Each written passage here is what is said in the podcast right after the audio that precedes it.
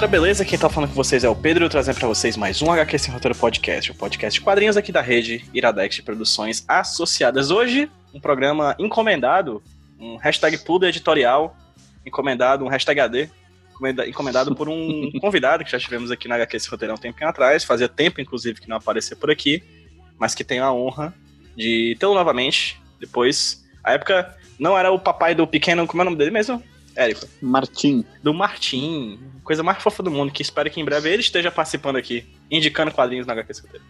Pode passar, já pode participar. Toda vez que eu vejo uma, uma foto do Martim, minha gente, porque que, que criança maravilhosa, não meu é? Deus do céu.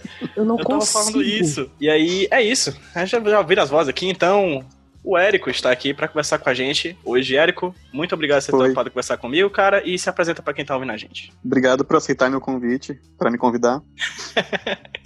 uh, muito legal participar de novo do Aquece Roteiro. Eu, meu nome é Érico Assis, eu sou tradutor de quadrinhos há uns 10 anos, mais ou menos. Bom, depois a gente fala mais, né, o que a gente tem feito e tal.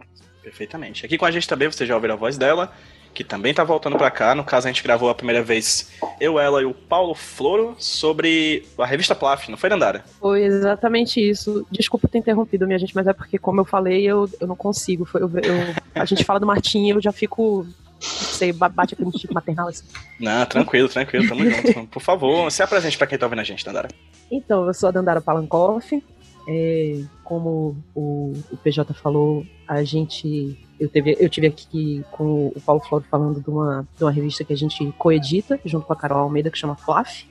É uma revista sobre quadrinhos, tem matérias, entrevistas, resenhas, etc. E também sou tradutora de quadrinhos.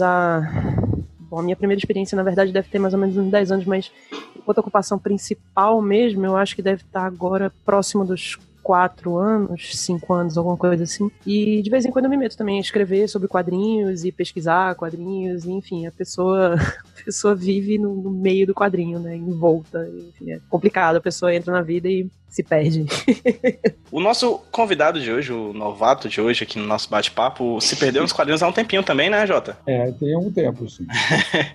JP Martins, tradutor de quadrinhos que é médico nas horas vagas, descobrimos recentemente isso. Por favor, JP, se apresenta para quem está ouvindo a gente. Ah, eu tenho, eu tenho meu, meu convívio com quadrinhos e com tradução de quadrinhos está fazendo esse ano 41 anos. E eu okay. sou leitor de gibis desde os 6 anos de idade. Então são 54 anos de convívio com, com os quadrinhos. Então, eu gosto do tema. Rapaz, se tu não tivesse me dito, eu não saberia. Está aí, 56 anos é tempo. Ótimo. Então, gente, estamos aqui com o Érico, com a Dandara e com o JP. A conta acho que saiu meio errado, não? Não, não, 54 anos de quadrinho, 60 anos de vida. Ok. é, então estamos aqui com o JP. Só agora eu me dei, desculpa, eh, Manda. PJ, mas só agora eu me dei conta que é o JP no programa do PJ. É. de propósito, amigo. Mas eu sei que eu tenho um podcast e outro podcast que tem um JP também na equipe, né, Eric? Tem, tem um JP ah, é? também. É, é o todos... Neto, né? O Nerdcast, não tem? Não, é, eu, eu faço parte do, de um podcast chamado Nicolas, que a gente fala sobre filmes do Nicolas Cage. É muito específico. muito específico. Absolutamente específico. muito específico. Mas tem o JP também na equipe e todo mundo se confunde. Estamos aqui com o Érico, o JP e a Dandara, três tradutores de quadrinhos, para falar exatamente sobre o tema que vocês devem imaginar: o quanto o Martim é uma criança fofa. É, na verdade, a gente vai discutir sobre tradução de quadrinhos e mais do que nunca eu vou começar com a pergunta, Érico. Vamos lá. Hum. Você chegou para mim e disse, Pedro, bora conversar nós quatro. Eu, show, vamos. Por que, bicho? O que foi que deu na tua cabeça pra tu me chamar? Eu fiquei assim em choque. Tá, até o momento não tô acreditando no que tá acontecendo. Eu. Esses, esses dias eu ouvi uma sequência de entrevistas que outro tradutor, o Mário Barroso, fez com vários autores de quadrinhos um, um, outro podcast chamado Me Ajuda. JP. Agora esqueci. Escola de Tradutores, né? É, Papo com Tradutor. Ele fez uma sequência de entrevistas muito boas, bem específicas, né? inclusive uma com, com, comigo, com o Jota, e eu ouvi umas coisas diferentes ali que eu não tinha ouvido, e é um podcast bem voltado para tradutor, né? Muito específico mesmo. Muitas histórias legais ali saíram e com vontade, assim, de, também de ouvir outras histórias e conversar mais com o Jota e com a Dandara, né, que não participou dessa sequência aí, mas tem trabalhado bastante, tem feito muita coisa legal. E, claro, a gente tá em quarentena, né? ou semi-quarentena para vários, e eu queria ocupar meu tempo. É um bom motivo. Não, na verdade, eu não, não. Até estava conversando ontem com uma amiga também tradutora, né, perguntei a ah, quem é que ganhou tempo nessa quarentena. Conhece alguém? Eu não conheço. Mas mesmo que a gente não tenha ganhado tempo, acho que é bom se encontrar de alguma forma, assim, para discutir com, com gente que eu não vou encontrar tão cedo uh, sobre um tema que eu gosto. E é isso, vamos ver o que, que rola. Perfeito, perfeito. Eu, eu desocupei meu tempo, o tempo que eu pegava ônibus eu completei com ansiedade. Tô assim. é, então, eu vou começar o seguinte, vamos lá. Pergunta clássica que eu faço para todos os artistas que chegam, pessoas que trabalham com quadrinhos, na verdade, que chegam aqui no HQ sem roteiro. Vou começar com a Dandara, posteriormente com o JP, e eu não lembro se eu te fiz essa pergunta, Érico. Se eu tiver feito, você me lembre é, se eu fiz essa pergunta naquele programa que a gente gravou. Primeiro uhum. para Dandara. Dandara, como é que você começou na tradução de quadrinhos? Gente, então, o primeiro quadrinho que eu traduzi, na verdade, foi Estranho no Paraíso. Uns bons, não sei, com certeza, uns 15 anos. Não, faz o, o, as edições de Estranho no Paraíso pela HQM, eu acho que fazem pelo menos 15 anos. E aí foi uma coisa meio. Uh, 2005 por aí. Eu acho que a primeira talvez tenha sido mais ou menos por aí. Eu não tenho certeza absoluta agora. Porque essa história com a, com, com a HQM, na verdade, ela foi muito cheia de, de atropelos, né? Assim, eu, eu, eu meio que, na verdade, comecei a. a me, me, me tornei assim, relativamente é, conhecida entre alguns alguns profissionais de quadrinhos por conta dessa treta, assim, teve uma, uma confusão envolvendo a publicação de Trans no Paraíso no Brasil, na qual eu acabei me envolvendo, e aí o, o Sidão, por exemplo, passou muito tempo me, me apresentando por aí como aquela menina dos Trans no Paraíso. E aí, quando, quando a HQM se, se, se constituiu em editor, eu estava eu tava em contato com eles, tinha revisado o primeiro, o primeiro volume de Invencível, e aí eu recebi essa proposta para traduzir e editar o, o, o, título. E, na verdade, mais traduzido que qualquer outra coisa. Mas, enfim, é, foi uma, uma responsabilidade muito grande. Primeiro, porque eu era muito verde. Segundo, porque é um dos, dos quadrinhos que eu considero formadores, assim, na minha vida.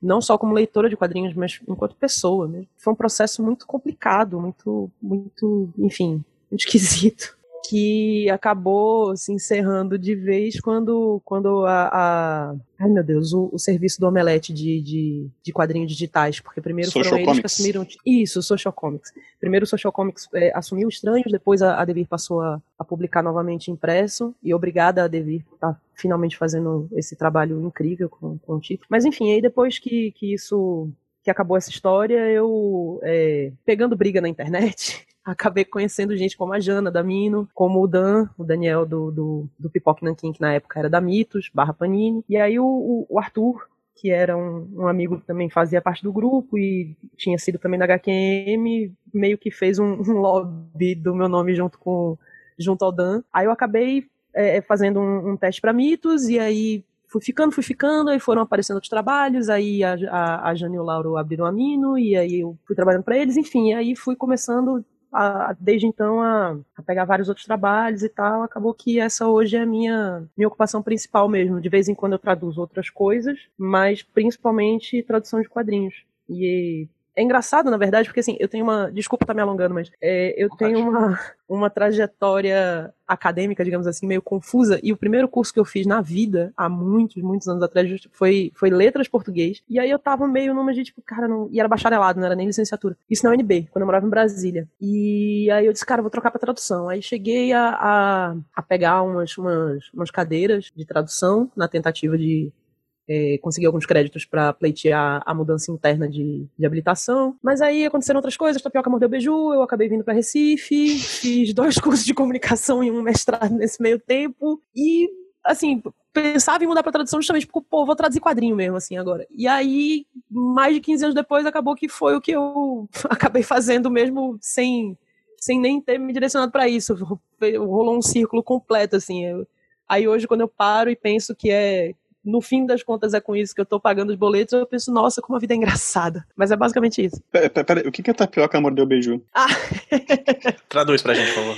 Então, tapioca mordeu beiju é uma, uma expressão aqui de, de, de Recife barra Pernambuco. Não sei se tem em outros estados do Nordeste e tal, mas quem fala muito é meu pai, assim, é tipo o tempo passou, conversa vai, conversa vem, as coisas aconteceram, essas coisas. Tapioca e beiju, eu sou... é boa. Eu sei o que é tapioca e sei o que é beiju, mas tapioca morder beiju é, foi. É essa correlação eu não consegui entender também.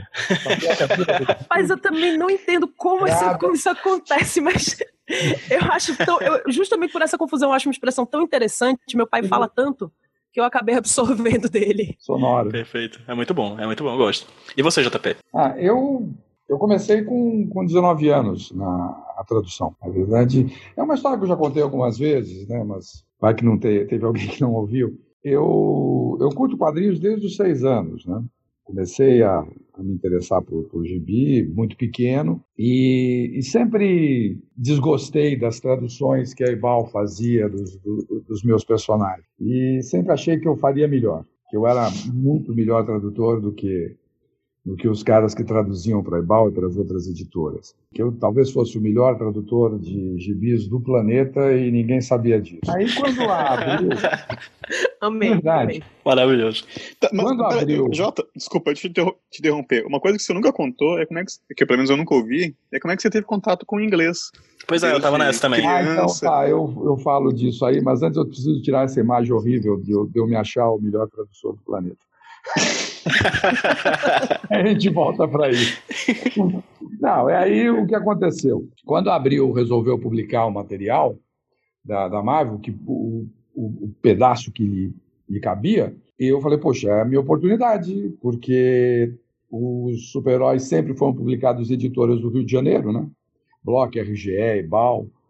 E agora é uma editora aqui de São Paulo. Então, bom, saí de casa, fui até abril Amanheci na editora, fiquei até meio-dia, das oito até meio-dia, esperando ser atendido por alguém, e apareceu o Elcio. E o Elcio, então, estava é, com uma batata quente tremenda na mão, porque ele tinha que botar ordem naquilo que Abril havia comprado de material. E ele, apesar de, de entender de super-heróis, não entendia tanto quanto um nerd como eu. Ele me passou alguma coisa para traduzir e eu, no dia seguinte eu trouxe para ele, passei a noite traduzindo aquilo, achando que eu estava fazendo uma coisa maravilhosa, né? Dois dias depois ele me chama de volta para ver como é que ele trabalhou o texto, né? Eu nem imaginava que ele faria isso. Não tinha uma vírgula sobrando do que eu tinha escrito. E foi assim que eu fui apresentado ao Copydesk. E foi assim que eu descobri que eu estava longe de ser e de que eu nunca seria o melhor tradutor do planeta. Foi, foi assim que eu comecei a traduzir gibi no, nas férias da, da faculdade em 79. Agora, você perguntou, Érico, sobre como é que eu comecei a ler inglês. O, o meu primeiro gibi americano foi um Superman, em 68. E eu fiquei surpreso, porque não imaginava que é, os gibis fossem e, produzidos em outra língua, né? Foi um choque de realidade para mim. E, e, naquela época, dizer, a partir dos 8 aos 11 anos, eu fiz os, os cursinhos de inglês, né? na verdade, as aulinhas de inglês na escola, mas a partir dos 12 anos, 11, eu comecei a comprar os gibis americanos e, e fui aprendendo a ler. Como um monte de colega meu e amigos meus da minha idade aprenderam rudimentos de inglês assistindo filme, eu aprendi rudimentos de inglês lendo o gibi americano e decifrando. Foi assim que e foi assim que eu fiz crescer minha coleção também, né? Naquela época quem quem trazia gibis americanos para o Brasil era a, a Siciliano, uma antiga livraria que, que, nos últimos alguma coisa de uma década, uma década e meia foi comprada pela Saraiva, né? E a Siciliano fazia essa importação, então eu comecei a correr atrás dos gibis americanos e fui e fui aperfeiçoando meu inglês. Depois que eu comecei a traduzir, aí foi ladeira abaixo, né? Tipo, ganhei bastante experiência. Adorei o ladeira abaixo, ganhei bastante experiência. fantástico, fantástico. Érico, eu te fiz essa pergunta antes, acabei de lembrar, mas se quiser repetir aí, amigo, fica à vontade. Bom, uh, rapidinho então. Assim como o, o, Bom, parecido um pouco com o JP, eu uma vez, quando eu tinha uns 10 anos, eu peguei um gibi importado do Homem-Aranha, descobri que os gibis estavam 4 anos na frente do Brasil, por culpa de gente como o JP. Exato. Descobri que o Homem-Aranha já era casado, essas coisas assim, né? E aí, para desvendar o futuro, então eu peguei um dicionário, coloquei do lado do gibi e comecei a ler, né? Dicionário, gibi, dicionário, gibi, dicionário, gibi. E tô até hoje fazendo isso. Cara, você é mais aplicado do que eu, eu só fui pegar o primeiro dicionário em 79. É, fui pegar alguns anos depois. Mas eu comecei a traduzir mesmo para depois que eu comecei a trabalhar como jornalista de quadrinhos, também é culpa do JP é isso. Trabalhei para o Melete bastante tempo, tive contato com editoras, me propus a traduzir para essas editoras. Uma delas topou e comecei a traduzir. O primeiro trabalho que eu publiquei foi Retalhos, do Craig Thompson, para a Comunidade das Letras. Depois traduzi para Mitos, Mitos Panini, né, e para várias outras editoras aí. Fantástico, Desculpa, fantástico. Eu, eu não sabia que, que o seu primeiro trabalho, Érico, tinha sido tinha sido Retalhos. Pois é. Foi. Não fazia ideia. E, e, e eu, eu, eu, lembro até hoje daquela história que você me emprestou o gravador para eu entrevistar o Craig Thompson no FIC, né? Não, não, não, não, sabia que era sua estreia ali no mundo do, das traduções de quadrinhos. que onda, olha só. Uma, uma outra camada para essa história que eu gosto muito. É que, na verdade, o, o Érico começou bem antes, né, como, como crítico de quadrinhos, né? Então ele já tinha o um nome. É, então dá essa impressão de mais tempo, né? É bastante. Eu comecei. O meu primeiro é, trabalho profissional, né? né? como jornalista foi para uma revista que o JP editava. Ah, vamos lembrar, J. HQ Express? HQ Express, obrigado. Desculpa também, não tinha lembrado agora. Uma revista que durou um pouquinho, mas uh, foi. Eu estava no meio da faculdade, né, e eu já tinha um blog, de, não, existia blog naquela época, mas antes não tinha um site de quadrinhos que eu escrevia notícias. Tinha começado a faculdade e o Jota me ligou, sei lá, mandou um e-mail perguntando se eu queria escrever para a revista. E eu, como assim? Mas, enfim, escrevi, até fui pago. Incrível. Uau! E isso depois virou o Omelete, né? O Jota participou no início também do, do Omelete. E aí comecei a escrever e estou escrevendo até hoje também sobre quadrinhos. Fantástico, fantástico. JP foi a iniciação de muita gente aí nos, nesse universo. é, eu é... muitas coisas. é. Atualmente vocês todos, é, a ocupação principal de vocês são contradição? Não. Para mim, sim. É, para mim também. Acabou, acabou virando. Eu, uhum.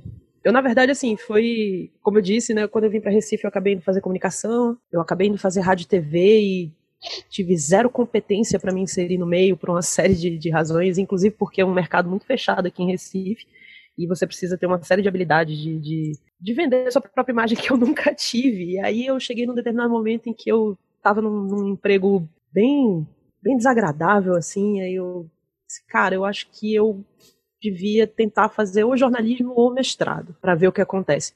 Aí eu acabei passando os dois, fiz a loucura de fazer os dois ao mesmo tempo. E quando eu tava assim, meio que de repente começando a, a entrar no mercado de jornalismo, apesar de, de já estar tá meio velha para isso, eu me vi tendo que terminar a minha dissertação, eu me vi tendo que terminar a primeira edição da PLAF e um monte de coisa para traduzir, porque tinha, tinha começado a, a, chegar a trabalho e os trabalhos foram se acumulando, e aí tava com, com, com o livro da Leia, tava com, com, vários gibis da Mitos, e eu disse, bom, eu preciso desistir de alguma coisa, e foi do jornalismo, porque eu percebi que eu era muito mais feliz traduzindo quadrinho. E aí foi isso, aí foi virando, e hoje é realmente, assim, o meu, meu paga-boleto principal. Érico, contigo também? Algo mais ou menos do tipo? Quando eu comecei a traduzir, eu estava trabalhando mais como professor universitário, era a minha principal ocupação, mas aos poucos eu fui me afastando e comecei doutorado também, saí do, da, da docência para fazer doutorado, e nesse meio tempo fiz doutorado, acabei doutorado já, e acho que de uns cinco anos para cá é a minha principal ocupação. Eu ainda faço algumas coisas como jornalista, né, escrevo de vez em quando para Folha de São Paulo, Globo, revistas também, Promelete também colaboro, e, mas o principal é, é tradução. E Jota, a gente falou que você também pratica medicina, não é isso? É, hoje em dia 95% do meu tempo é medicina. E os 5% é. da tradução, como é que se alinham esses 95% aí da... É, é diletante, diletante, amador, no melhor sentido do, do, apaixonado pela coisa, eu não, uhum. não deixo a, a, a, tradução embora. É o meu relaxamento. Então, hoje em dia, a minha produção é muito pequena, porque ela é feita em final de semana, em alguns horários vagos, de vez em quando falta um paciente, então eu acabo fazendo, mas eu não consigo produzir. Minha produção de, de, de páginas chega a ser dez vezes menor do que, do que ela já foi no, no, seu auge. Hoje em dia eu traduzo de 150 a 200 páginas por mês. Uhum. É, é, como eu falei, é um décimo do que eu cheguei a traduzir no, no tempo em que a tradução e a, a, a editoração era, era o meu, meu principal ofício, né?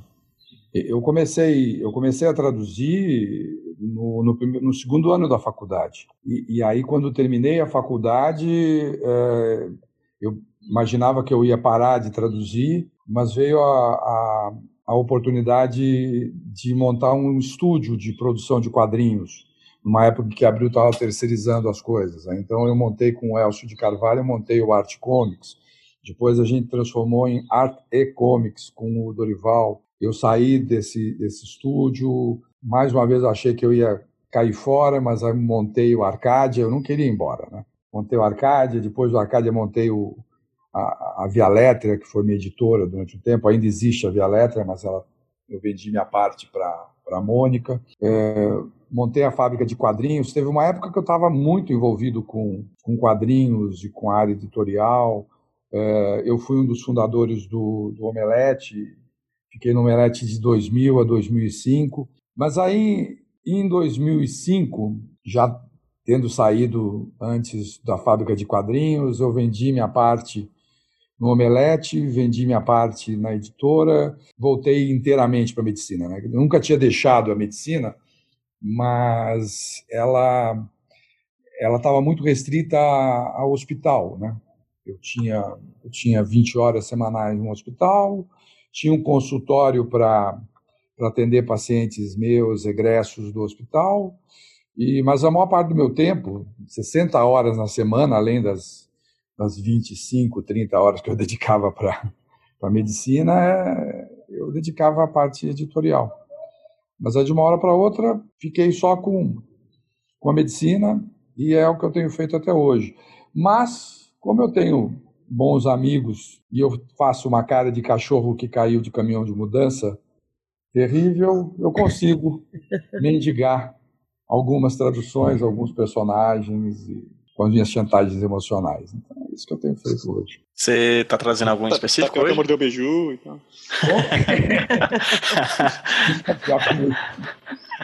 o que eu tenho feito hoje? É, atualmente. Ah, o que eu tenho feito hoje são. Eu tenho traduzido o Capitão América, tenho traduzido o Pantera Negra, traduzo o Thor e vou fazendo algumas coisinhas aí. De vez em quando aparece algo como o Relógio do Apocalipse, uh, ou então eu tive a sorte do, juízo final. do, do Leandro me passar o, o. A juízo final, não é juízo do Apocalipse. Do, o Leandro me passar a, a Liga da Tempestade, a Liga Extraordinária, o último volume do, do Alan Moore algumas coisas que a Mito me passa, mas eu não posso pegar muito porque eu não cumpro o prazo se eu fizer mais do que 150, 200 páginas. Né? Entendo. Você comentou na, naquela entrevista que eu, tava, que eu citei antes, você comentou que traduz Capitão América praticamente ininterruptamente há 40 é, anos. O Capitão América, o Capitão América eu tenho, eu estou traduzindo quase que sem interrupção, né? Ou, teve muito, teve bastante coisa que não traduzi, mas assim, é, é o material que, que mais contínuo da, da, da, minha carreira é Capitão América. Mais do que Batman, mais do que Super-Homem, mais do que X-Men, que foram personagens que só eu traduzia durante uma determinada um determinado período. Mas o Capitão América, ele foi meu primeiro, a minha primeira tradução, quer dizer, a história que saiu em Capitão América 8 da, da editora Abril é, na virada em, em 79, foi a primeira história que eu traduzi, foi a história que o, que o Elcio me passou como, como teste, né? Depois a história, a minha primeira história publicada também foi uma do Capitão América, que foi publicada no Capitão América 5. Né? Eu traduzi a história do Capitão América 8 antes da história do Capitão América 5. E eu fui acompanhando o personagem. Teve alguns hiatos, mas não muito importantes. Mas nos últimos 15 anos eu que traduzo tudo do Capitão América. E, e para mim isso é uma, é uma, uma alegria, né? porque esses últimos 15 anos foram a, a melhor fase, né? melhor período do Capitão América em 80 anos. E, e, ainda casa com uma coisa que me agrada demais, que é política e histórias em quadrinhos. O Capitão América ele, ele junta muito essas duas, esses dois interesses meus. Né? Não é à toa que, eu tenho falado muito sobre isso, sempre que me pedem, essa coisa toda, sobre né, como é que o Capitão América ele representa a percepção política da sociedade americana nos últimos 80 anos. Então, é, eu gosto muito do, do, Capitão América. É um personagem que tem uma premissa muito, muito boba, mas ele, é, ele justamente por isso ele oferece um desafio para o roteirista. O roteirista ele pode fazer coisas muito interessantes ou então, com muita frequência, fazer grandes bobagens. E como é que você fica como tradutor disso tudo, já que você está falando dessa dimensão aqui, o Capitão América, de certa forma, ele une quadrinho e política? Você, como tradutor, deveria saber sobre os dois para fazer algo do tipo, assim, de certa forma? Uhum. Você tem que pesquisar sobre essas questões? Ah, isso é, eu acho que é o zero e vezeiro com qualquer tradutor. Eu, eu, não é tradutor o sujeito que vai traduzir alguma coisa sem se informar a respeito do que ele está fazendo. Uhum. Sabe, isso não é tão patente, tão evidente com histórias em quadrinhos, porque as, muitas das histórias em quadrinhos têm uma, uma pretensão mais de entretenimento, mas mesmo nessas mais simples e menos, eh, menos é, ambiciosas, você tem que, que, se informar, você tem que se informar sobre os personagens, você tem que se informar sobre o, o, o que está sendo falado nas histórias. História em quadrinhos é uma coisa muito interessante, porque ela, é, é, é uma rede de arrasto de referências da cultura do, do momento. Ela, ela capta muito o, o, o, espírito do tempo. Então, se você vai traduzir uma história em quadrinho e você não está não, não, não versado, se você não está informado sobre aquilo que, que o, o, o autor tem como importante, você perde tudo. E principalmente se você for traduzir histórias em quadrinhos que foram publicadas 10, 15, 20 anos atrás, o que não é raro, né? Vou dizer, grandes histórias em quadrinhos têm que ser republicadas, e vão ser republicadas e traduzidas por tradutores que muito provavelmente não nasceram quando elas foram publicadas. Algum dia eu vou morrer, então não, o próximo, depois da minha morte, quem vai traduzir o Watchmen não sou eu. Eu tive até hoje o uso campeão de Watchmen. mas, mas isso acaba. E aí esse cara, ele, ele, vai ter que, ele vai ter que se informar a respeito da situação política que o Alan Moore vivia em 1980. Quem era o presidente dos Estados Unidos, o que, que representava aquilo, o que, que era a Guerra Fria. Sabe, ele não, ele não, esse tradutor não vai ter a oportunidade que eu tive de viver aquele momento. Eu, eu, eu tinha 26 anos, né, quando eu tive o primeiro contato com, com, com, com Ótimo, o primeiro contato com, com Gaiman também. E então você precisa saber, mesmo uma história simples do Homem-Aranha, em que ele menciona uma música, alguma coisa assim, é, é obrigação. O tradutor ele não pode ter, ter esse descompromisso de, de encarar uma, uma história sem saber do que ela está falando, sem saber, sem ter pelo menos uma noção, uma, um palpite a respeito do que pensa o, o, o autor dessa história. Quer dizer que eu tô, quando eu estou lendo Watchmen, é, eu estou lendo a tua tradução, é isso? A partir de 1990, sim. É, então, a, de 86, é. a de 86 eu não tive condições de traduzir, e isso acabou indo para o estúdio do Dorival, antes de ele se juntar comigo e com o Elcio, e a tradução não foi feita por mim. Teve umas eu, quatro eu me... traduções, né? E uma, três são suas. Teve umas quatro traduções e umas três são suas, é isso? Isso, a tradução, a, a segunda tradução da Abril, a tradução da Via Letra, que é a minha editora, e a tradução da Panini. Uhum. Da edição definitiva atualmente, né? É. É porque eu perguntei por quê. É, o Watchmen é uma das, uma das razões pelo quais, pelas quais eu sou tô vilipendiado, xingado, né, de Judas nas histórias do quadrinho. Tem outras. Ah, isso eu quero saber. Por quê? Porque... É. Não, porque por, por, coisas bobas, né? Eu tenho, eu tenho algumas, alguma, algumas brigas que eu adoro cultivar cara tremenda por, por conflito. e uma delas é em relação à tradução de nomes. A minha ideia é a seguinte: a gente não traduz nome hoje em dia de cidades ou de pessoas porque é o padrão da época, entendeu? 60 anos atrás, se você pegasse uma partitura do Bar, o nome dele não era Johann Sebastian Bach. O nome que estava lá era João Sebastião Bach. Então, na época, o padrão era esse. Então, não existe nenhuma razão para você manter um nome no original, a não ser o padrão da época. E, e, esse meu raciocínio começou porque eu sempre fui favorável a traduzir, a, a traduzir nomes de, de super-heróis. Eu, eu, nunca, nunca aceitei com tranquilidade manter um nome no original. Porque os nomes de super-heróis, eles dizem o que ele, o que, ele é, né? A maior parte do super-homem, Homem-Aranha, Homem-Morcego, Super-Homem, Capitão América. Mas tem nomes que, que não admitem uma tradução simples, tranquila direta, né? Então, muitas vezes eu, eu, eu criava nomes em português, transmiti pelo menos uma parte, né? Transmiti pelo menos uma parte da, do que era aquela, aquela personagem. E, e, isso, de certa maneira, irritava, irritava muito algumas pessoas que acompanhavam as histórias de super-heróis no inglês e ficavam uh, injuriadíssimas por verem que eu traduzia nomes do, do, do, do títulos dos super-heróis. E aí eu comecei a dizer, olha, eu sou a favor, inclusive, de traduzir nomes de pessoas. Eu só não traduzo porque não é a regra habitual, não é o, não é o que se faz hoje. Mas, por exemplo, a capital, a capital da Inglaterra não é London, é Londres. Não é Firenze, é, é Florença. Então, quer dizer, a, eu, eu, eu sempre levantava essa, essa questão. E quando veio a, a, a, tradução, a minha tradução do Watchmen, eu fiz uma coisa que não tinha sido feita na anterior. Eu traduzi os nomes das personagens. Os nomes das personagens na primeira tradução de Watchmen foram mantidos em inglês. E aí puxavam um rodapé, uma, uma notinha de rodapé com a pronúncia, como é que deveria ser pronunciado aquele nome. Bom, primeiro, isso aí para mim é, é, é, é criminoso sob inúmeros aspectos. Primeiro porque Nota de rodapé. Eu detesto nota de rodapé em histórias. É como você parar um filme para explicar uma cena, sabe? Se você faz isso, pelo amor de Deus. Nota de rodapé é para tese, sabe? Para tese do Érico, para a tese da Dandara. É para lá que tem nota de rodapé e está muito cabível. Agora, em romance, romance é péssimo isso, em quadrinhos é péssimo, em cinema é péssimo. Então já colocou nota de rodapé. E depois colocar uma pronúncia, né? Uma, uma fonética, nem, sem usar os critérios de, de, de, grafia, de fonética, pelo menos aquilo me, irritava muito. E aí eu ficava perguntando por quê? O que, que significa para o leitor Night Owl? Silk Spectre? O que, que significa isso?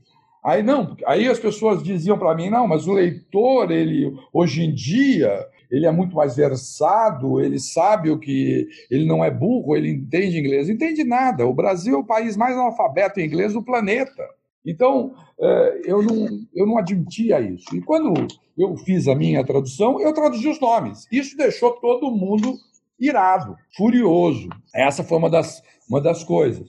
Outra coisa também é que, em determinado momento, a Silk Spectre conversando com o Coruja, né, a Spectral conversando com o Coruja, ela diz que ela é a Captain Woman que o exército arranjou por o Doutor Manhattan. Doutor Manhattan. E eu traduzi Captain Woman com uma tradução quase que direta. Chamei de Manteuda.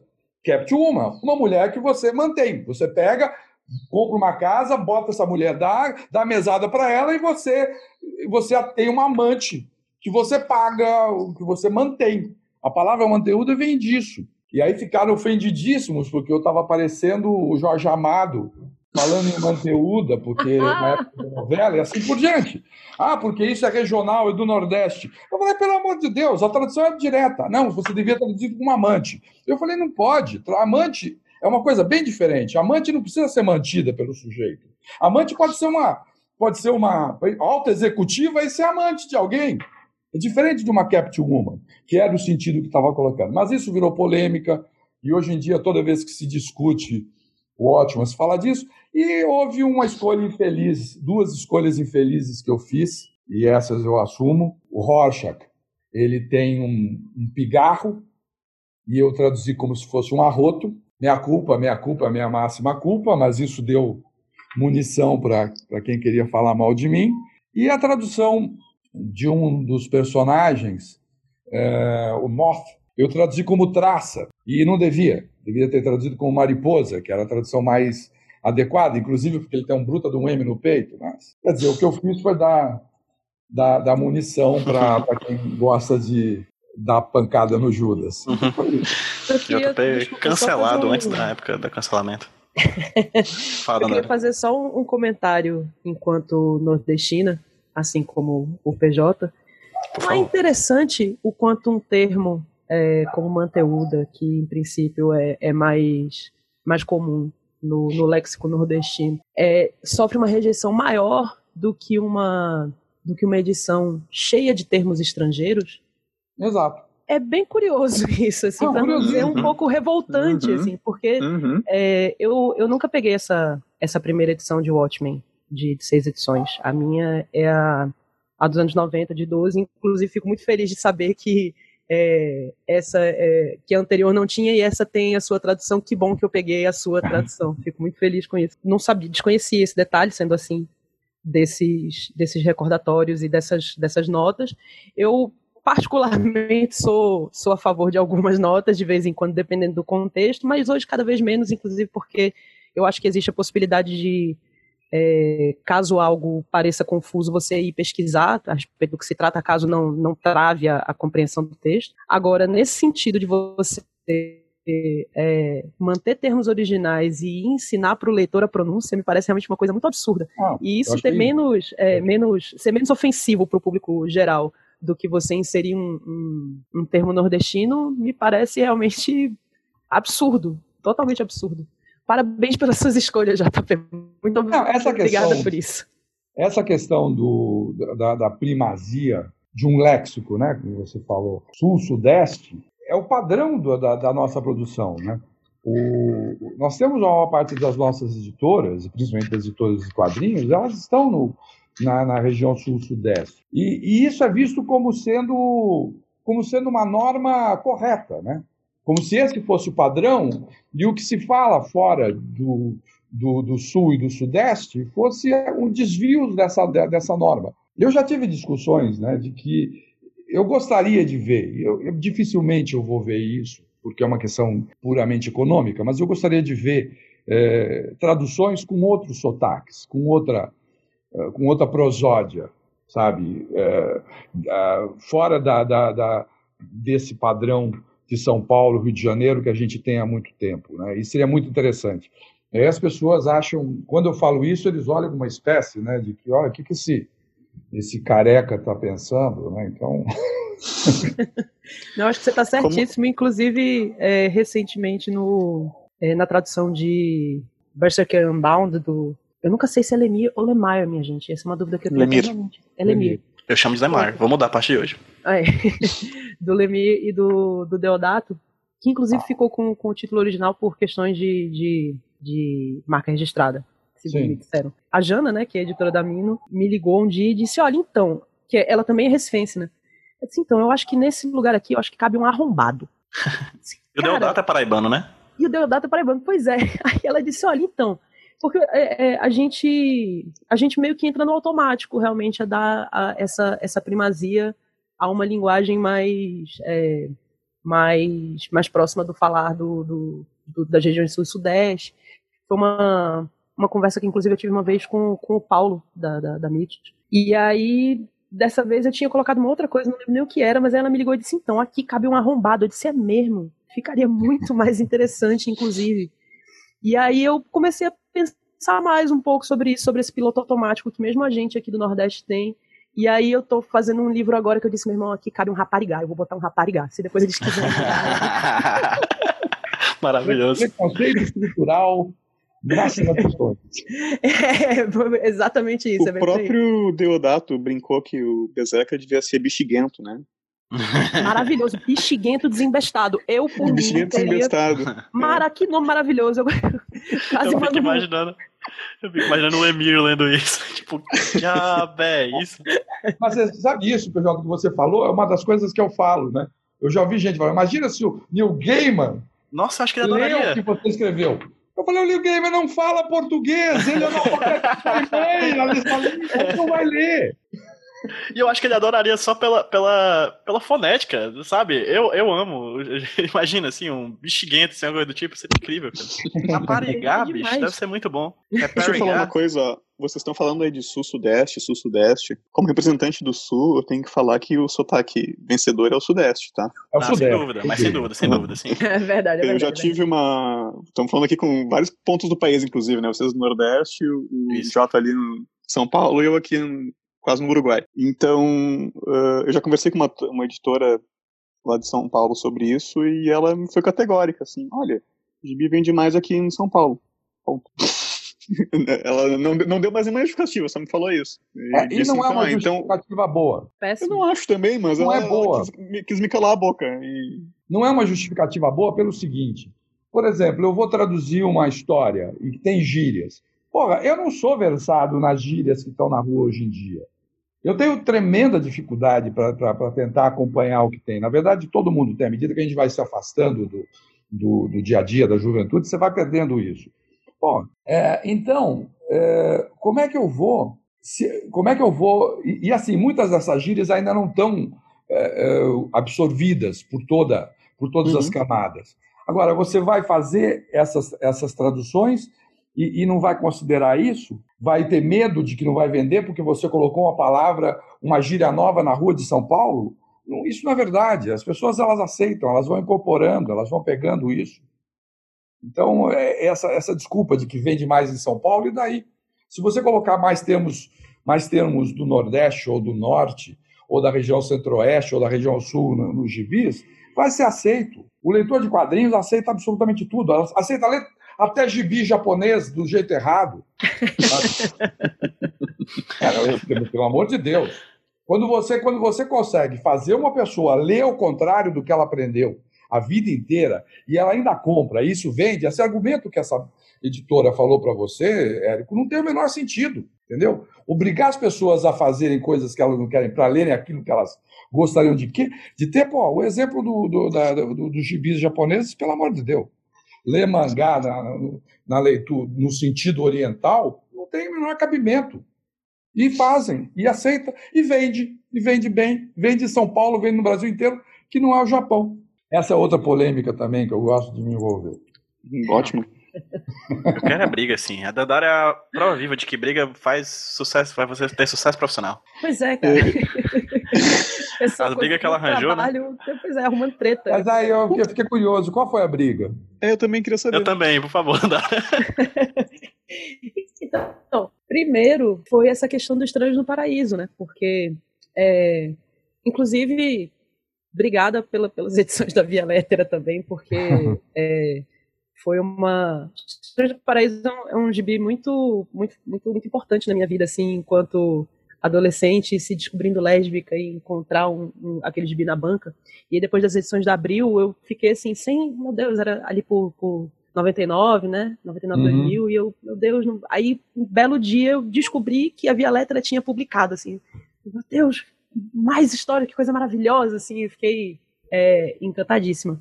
Mas aí, depois disso, é, que ela passou para a editora seguinte, foi, uma, foi um período bem cheio de de complicações também, e aí eu me envolvi num, numa pequena treta que foi mandar um e-mail para os Moore, pro, pro Terry, que é o, uhum. o artista, e a, a Robin, que é a esposa e editora dele, Sim.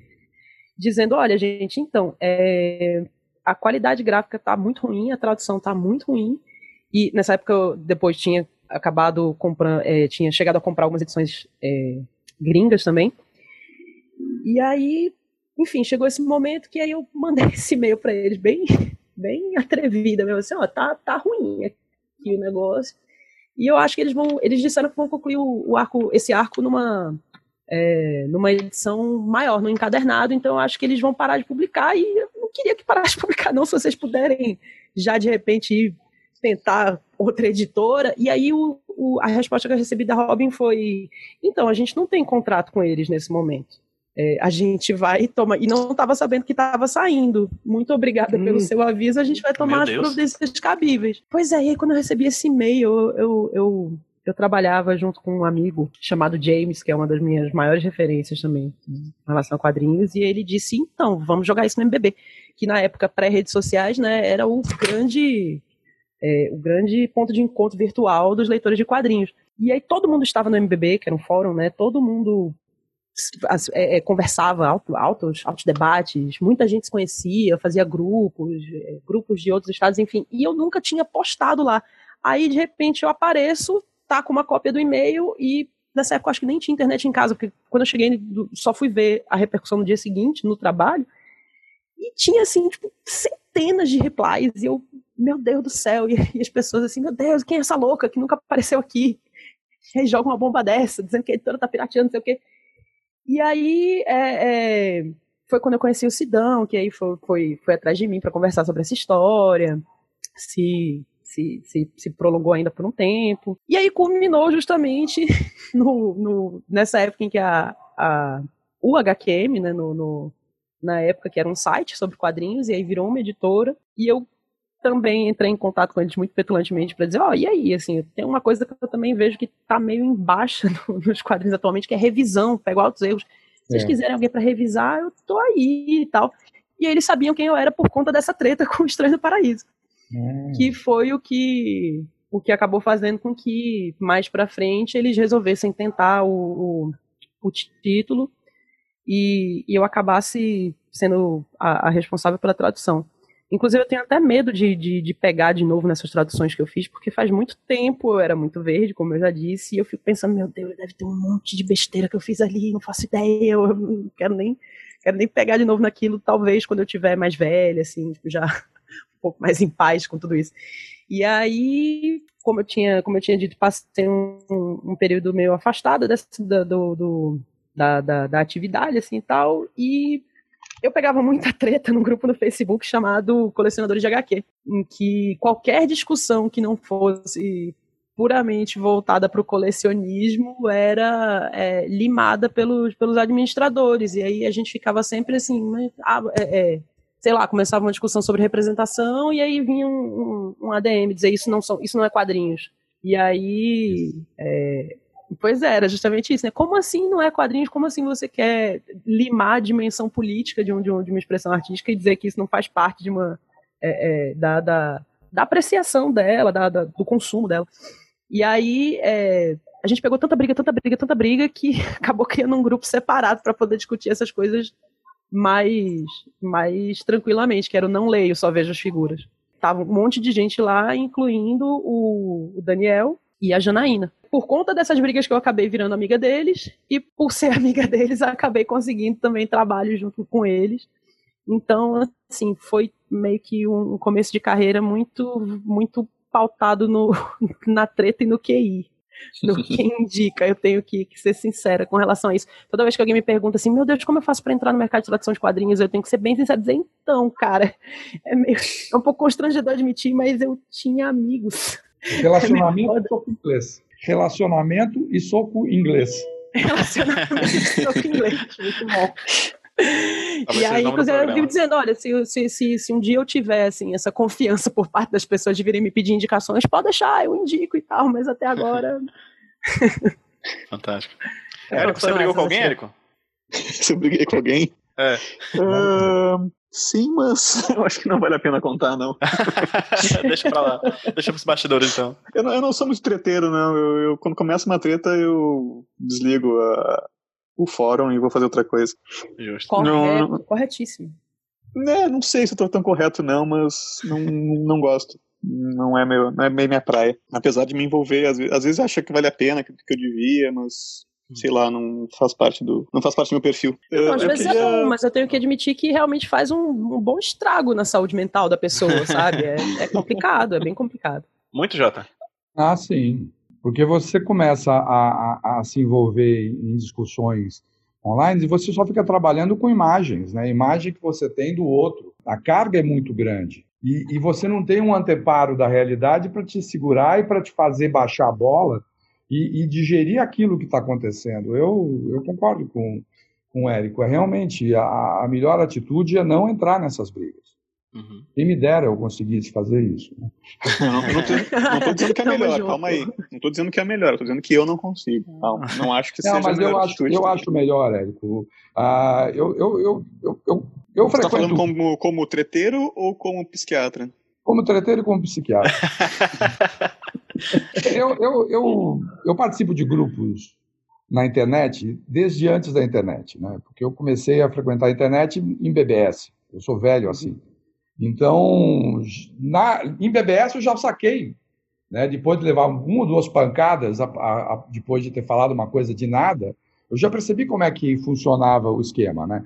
É muito fácil você ser agressivo com alguém quando essa pessoa não está na tua cara, quando essa pessoa não está, quando tem um, um, computador, tem 500 conexões mediando o teu contato. Então, isso é fácil. E, e quando eu comecei a frequentar a, a, internet mesmo, né, nos grupos, principalmente onde nós dois nos conhecemos, no grupos, nos grupos do UOL, por uhum. exemplo, eu já, eu já também já vinha muito calejado dessas polêmicas todas que eu cultivei trabalhando para Abril e fazendo a, o tipo de, de, publicação que nós fazíamos na Abril. Né? Então tinha muita gente que vinha com 500 pedras e eu aprendia a, a me defender. Então, quando entrei na internet, quando eu percebia que tinha uma treta que não ia dar em nada, que na verdade ia dar sim, ia dar em muita alimentação para troll, eu, eu tirava o time de campo. Calava, não falava absolutamente nada, e eu faço isso até hoje. Está sendo extremamente útil, porque essa quantidade infernal de bolsominions infestando todos os meus grupos de WhatsApp, você precisa ter esse tipo de, de, de estratégia, né? De recuo tático. É verdade. Fala mal de Bolsonaro, já gostei desse programa. Érico, tem que fazer uma pergunta do médico, né? eu ia, eu tô anotando aqui, anotando, anotando, com ela anotado há algum tempo. Quando a Nandara falou a primeira vez Estranhos do Paraíso, que eu me lembrei que o Jota editou, também traduziu, Jota? Sim, sim. Também traduziu, né? Não foi o eu primeiro, queria... foi da Letra. Sim, sim, o da Via Letra, né? Da Abril também? Da Abril, não. Da Abril, não. Eu fiquei muito queria saber da, da, da, da... batendo o pezinho, mas não adiantou nada. Queria saber da Dandara, nesse caso Estranhos ou mesmo de outro trabalho que ela tenha feito a partir de outra tradução, que ela já tinha uma tradução de referência, como é que foi trabalhar. Eu já fiz várias traduções a partir de relendo traduções do Joca, né? E de outros tradutores. Eu não, não lembro de alguma em, em específico, assim, é, na verdade, eu lembro de uma que foi talvez a última, mas eu não lembro quem foi quem foi que fez a anterior. Eu, o, o, último trabalho que eu tenho certeza que, que já, já tinha sido publicado antes foi o Marshall Law, que me deu um, ah. um, belo trabalho. Foi você, Jota? Não, não fui eu. Não foi. que me deu um certo trabalho. Estava na relação de quadrinhos nacionais e adultos quando foi publicado. Eles passaram para a ah. patota deles. Ah, entendi. Aí, pois é, eu tive, eu tive, tive o, o, o, o, trabalhoso prazer de fazer essa, essa nova edição de, de Marshall Law. Mas eu admito que eu que eu, que eu não peguei nela. Assim, eu não, não reli nada. Eu, eu tenho, até, eu tenho a, a, a, versão da Abril incompleta, eu acho que faltam uma ou duas edições, não, não lembro bem. Mas eu olhei assim e disse, não, eu vou, você, vou, vou pegar isso como, vou, vou tomar isso como um desafio, vou, vou fazer do zero sem olhar nada. Aí foi o que aconteceu. Eu, mas outro, outro trabalho assim que já tenha tido uma tradução prévia, eu não consigo me recordar no momento, de fato. E a gente tem que perguntar mesmo, né, se foi o Jota ou se foi, enfim, algum outro tradutor da época, porque muitos não têm crédito. É, na época eu retraduzi Munchado né, recentemente para o Pipoque Nankin e eu demorei a achar quem foi a tradutora. É. Agora eu não lembro o nome, mas me consegui. Não tem no Guia dos Quadrinhos, não tem na própria edição que eu tenho, não diz o nome, né? Então procurar, não lembro quem que me passou daí o nome da tradutora. Nem os editores lembravam, o Sidney Guzman trabalhou na edição, não lembra, o Leandro Delmanto também não lembrava quem era, mas é uma tradutora com poucos trabalhos, né? De quadrinhos, pelo menos. Mas uma coisa que me, que me marca bastante quando a gente pega esses trabalhos, é, principalmente traduzidos há 20, 30, mais, né? 30 anos para trás, uh, é que eles não tinham internet, né? não tinham Google, não tinham Wikipedia, não tinham uhum. nada dessas referências que a gente tem hoje. E em alguns casos, como de super-heróis, eram traduções que eram uh, reduzidas, né? Ah, sim, no caso formatinho. sim, de super-heróis. Então, principalmente super-heróis, né? Reduzida você fala de quantidade de palavras, coisa do tipo, Érico? Exatamente. Não Exatamente. Ô, Jota. Não só. Conta aí, Jota. Não, você quer. Mas termina você de falar, depois eu falo disso. Não, é que as revistas eram um formato menor, né, e o tamanho da letra era o mesmo do formato original. Então, os balões que tinham 40 palavras aqui tinham 20, ou, ou 25 no máximo. Seria isso, Jota? Mais Por ou aí. menos. Então, o, o Jota não só traduzia, ele também fazia um corte drástico ali no, no, em cada balão e, às vezes, também cortes de páginas. Né? Vou abrir um parêntese para a gente conversar depois. Eu também acho que isso é tradução.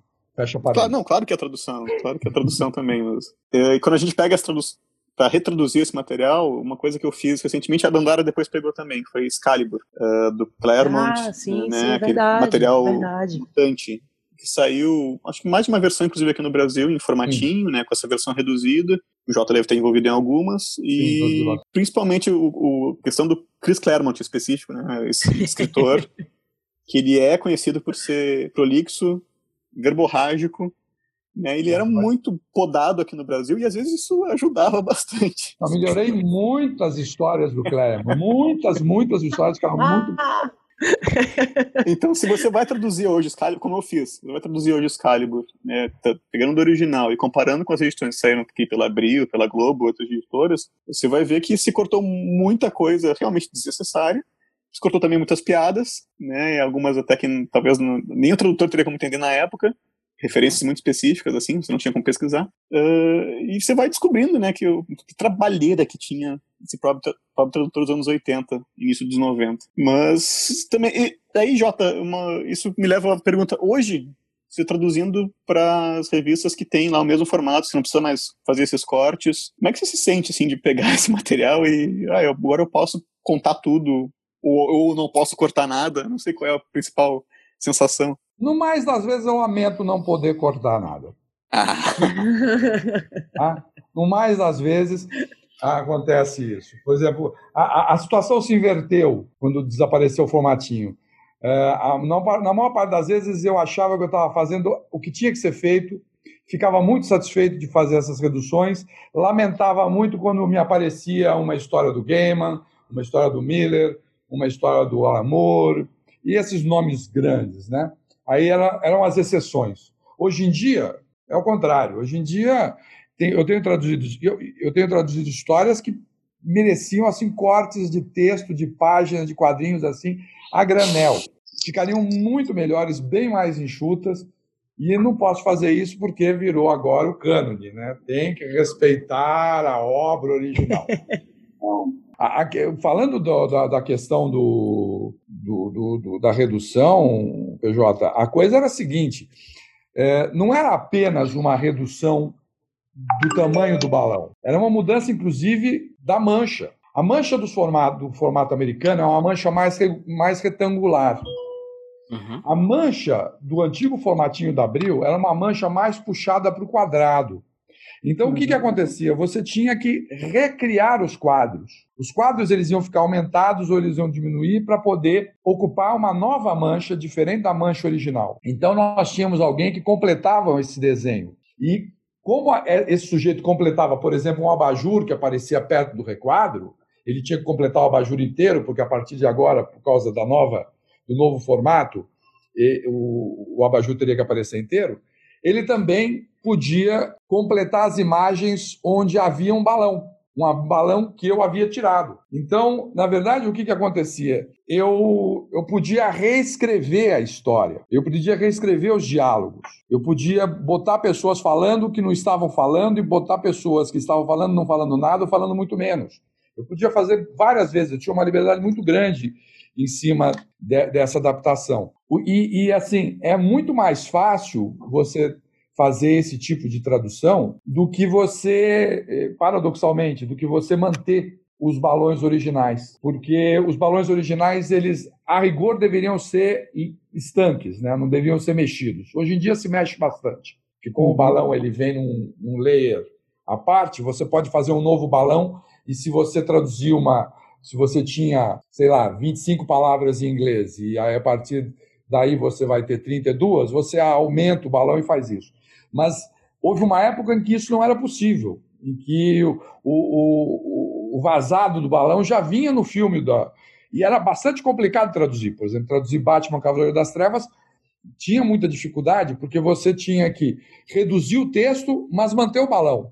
E dava muito menos liberdade. Por exemplo, numa, numa troca de conversas onde cada personagem fala cinco balões e esses balões se intercalam, e eu tenho que manter o texto desses cinco balões, é muito mais complicado se eu transformar esses cinco balões em um balão para um e um balão para outro. É muito mais fácil antes. Então, eram dificuldades que, eu comecei, que a gente tinha, dificuldades que a gente passou a ter quando nós começamos a traduzir para filme e dificuldades que ficaram reduzidas hoje em dia porque o letrista ele pode fazer um novo balão e receber mais texto. É, em alguns quadrinhos, né? Não, não em todos. Claro, não todos. Principalmente os quadrinhos mais antigos, que não tem esse processo, você ainda tem que fazer isso. Uhum. Outra coisa que a gente fazia também era não só reduzir o texto, a gente cortava quadros, a gente modificava a, a, a, os quadros e também cortava páginas. A gente fazia isso, em primeiro lugar, porque a gente resolveu estabelecer na Abril, eu e o Elcio, uma coisa que nós chamamos de cronologia Marvel Abril. A cronologia Marvel Abril era a nossa ideia de oferecer para o leitor de super-heróis Marvel a mesma sensação de contemporaneidade, né, de simultaneidade que havia nos gibis americanos para o leitor brasileiro. A gente decidiu fazer isso porque aqui no Brasil, antes da Abril começar a publicar, as histórias eram publicadas todas em fora de ordem. Até mesmo numa mesma revista da RGE, você tinha histórias mais adiantadas do Homem-Aranha junto com uma história bem mais antiga.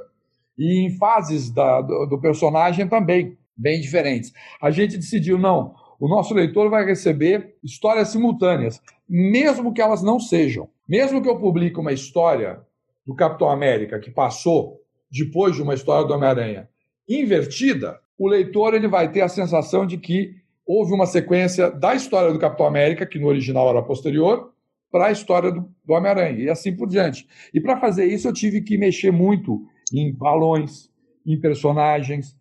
E também tinha uma outra questão: as histórias em quadrinhos elas ocupavam, ocupavam é, cerca de 72, 73, 74 páginas de uma edição brasileira. E, e as histórias naquela época, em geral, tinham alguma coisa em torno de 22 páginas. Ou seja, você podia publicar 66 páginas e aí você tapava buraco de mais seis páginas, botava desenho do leitor, botava calhau, botava enrolação, enchia linguiça. Essa era uma das alternativas. A outra alternativa era você colocar as quatro histórias de 22 páginas e fazer com que elas coubessem naquelas 72. Então, a gente fez muito quarto de página. A gente, várias das nossas histórias fizeram o regime Diet, né? Então, além de cortar o texto do Claremont, a gente cortava também eh, páginas que, na verdade, eram barriga, né? E as histórias ficavam mais enxutas, e aí nós oferecemos para o nosso leitor quatro histórias dentro do gibi, onde só poderia, onde a rigor só poderia caber três, né? Então foram coisas que a gente fez no, na, naquela época. Milagres da física.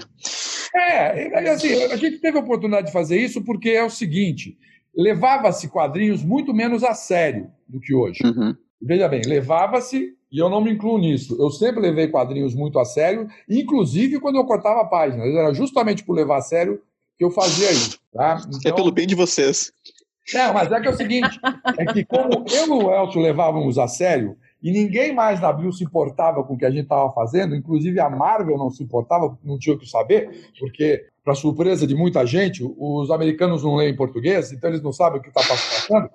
E o que eles leem é dólar, é verde, e o gibi vende, eles ficam contentíssimos. Então, é, eu e o Elcio tínhamos uma liberdade total durante pelo menos cinco anos do começo da editora Abril para fazer o que a gente bem entendesse, porque ninguém se importava com o que a gente estava fazendo. E eu acho que foi uma das melhores épocas da Marvel no Brasil, é, porque a gente botou o ovo em pé, não foi um grande mérito, sabe? O grande barato dos gibis de super-heróis da Marvel, que fez a Marvel superar a DC Comics, né, já nos anos 60, é exatamente isso. Tudo acontece no mesmo universo e simultaneamente. E uma coisa que acontece na história do Super-Homem, do, do, do, do, Capitão América, reflete na do Quarteto Fantástico, que depois reflete na dos Vingadores. Esse é o barato. A gente ofereceu isso, a gente pôs o ovo em pé. Nenhum mérito nisso. Eu era um leitor que gostava disso e o Elcio era outro leitor que também achava isso bacana. E fizemos isso. Fizemos. E aí veio uma outra coisa que eu chamei a atenção, eu abri aquele parênteses na fala do Érico. Eu acredito que isso também é tradução não é, não é só edição.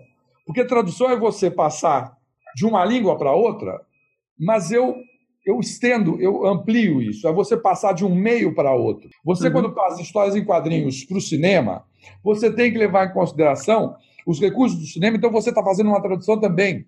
Quando você passa do livro para as histórias em quadrinhos, do livro para o cinema, você também faz uma tradução.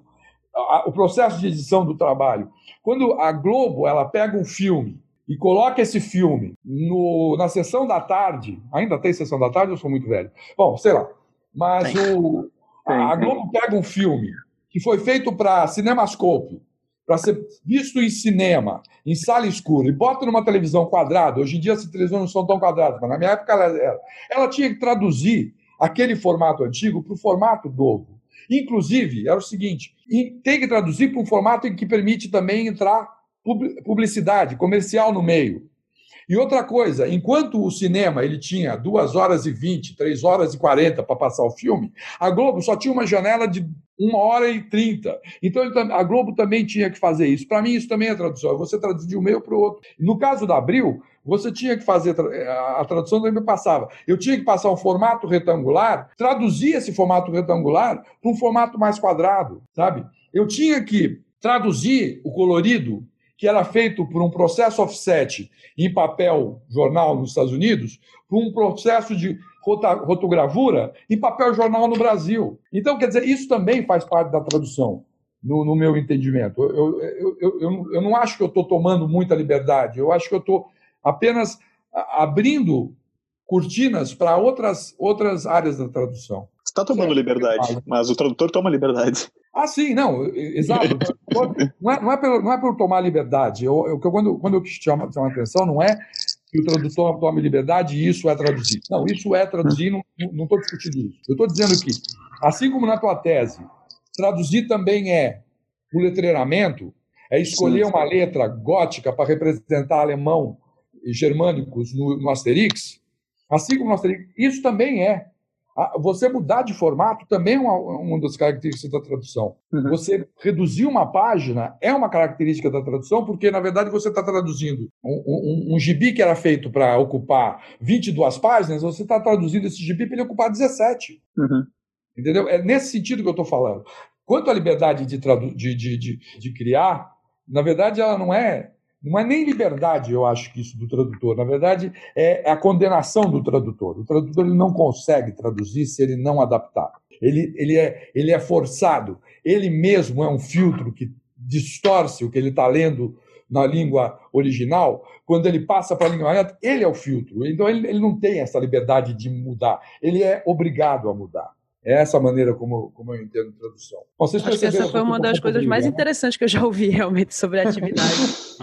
muito, muito bem colocado. Mas várias dessas falas, inclusive como você mesmo falou, JP, é, me, me lembraram a, a, pesquisa acadêmica do Érico sobre, sobre tradução. E aí eu queria instigar ele a falar Meus um dois leitores? Achei. oh.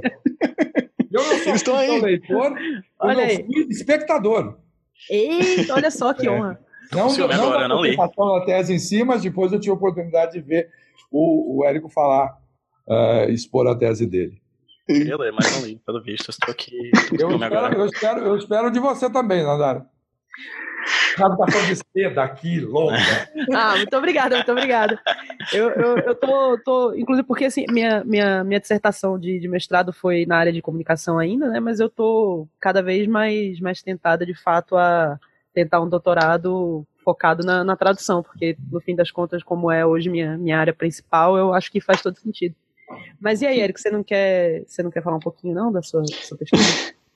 Não, tem, tem a ver com o que o Jota estava falando. E eu acho que depois que eu fiz a tese, que como o Jota já adiantou, né, foi sobre como letreiramento também é um tipo de tradução. Depois que eu fiz a tese, eu me envolvi na tradução do Minha Coisa Favorita é Monstro, da Emil Ferris saiu pela Companhia das Letras. E eu fiz um texto sobre o letramento aqui no Brasil, da Emil Ferris. Foi feito por um cara de São Paulo chamado Américo Freire, que eu conversei com ele, entrevistei ele, fiz um texto sobre isso, mostrando de como é que ele teve que redesenhar muita coisa, né? Teve que pegar, não é esse balão que o Jota estava comentando que pode aumentar de tamanho, mexer como quiser. É desenho, tudo chapado ali na página, né? Então você tem que mexer, redesenhar mesmo. E tem esse texto que depois acho que o PJ pode até linkar, se quiser. Eu acho que ali explica muito melhor do que minha tese por que, que eu acho que o letramento é, uma, é um tipo de tradução, porque você tem mesmo que emular, às vezes, o desenho do artista original, repensar aquilo, como é que eh, vai funcionar dentro de uma nova mancha gráfica, dentro de uma nova configuração ali que você vai publicar em outro idioma. Mas eu penso também que, como o Jota estava comentando, como era feito na época do formatinho, eu já vi comparações, conheço há tempo né, as comparações de como é que é o original e como é que foi publicado aqui no formatinho, E já vi muita gente. Muita gente não sabe que tem muito John Byrne, muito John Buscema, muito, muitos outros desenhistas fantásticos assim que a gente viu no formatinho, mas que são redesenhados por desenhistas ali da Abril. Né? Trechos, claro, não todo o desenho do, do quadrinho, mas vários pedaços que foram feitos pelo.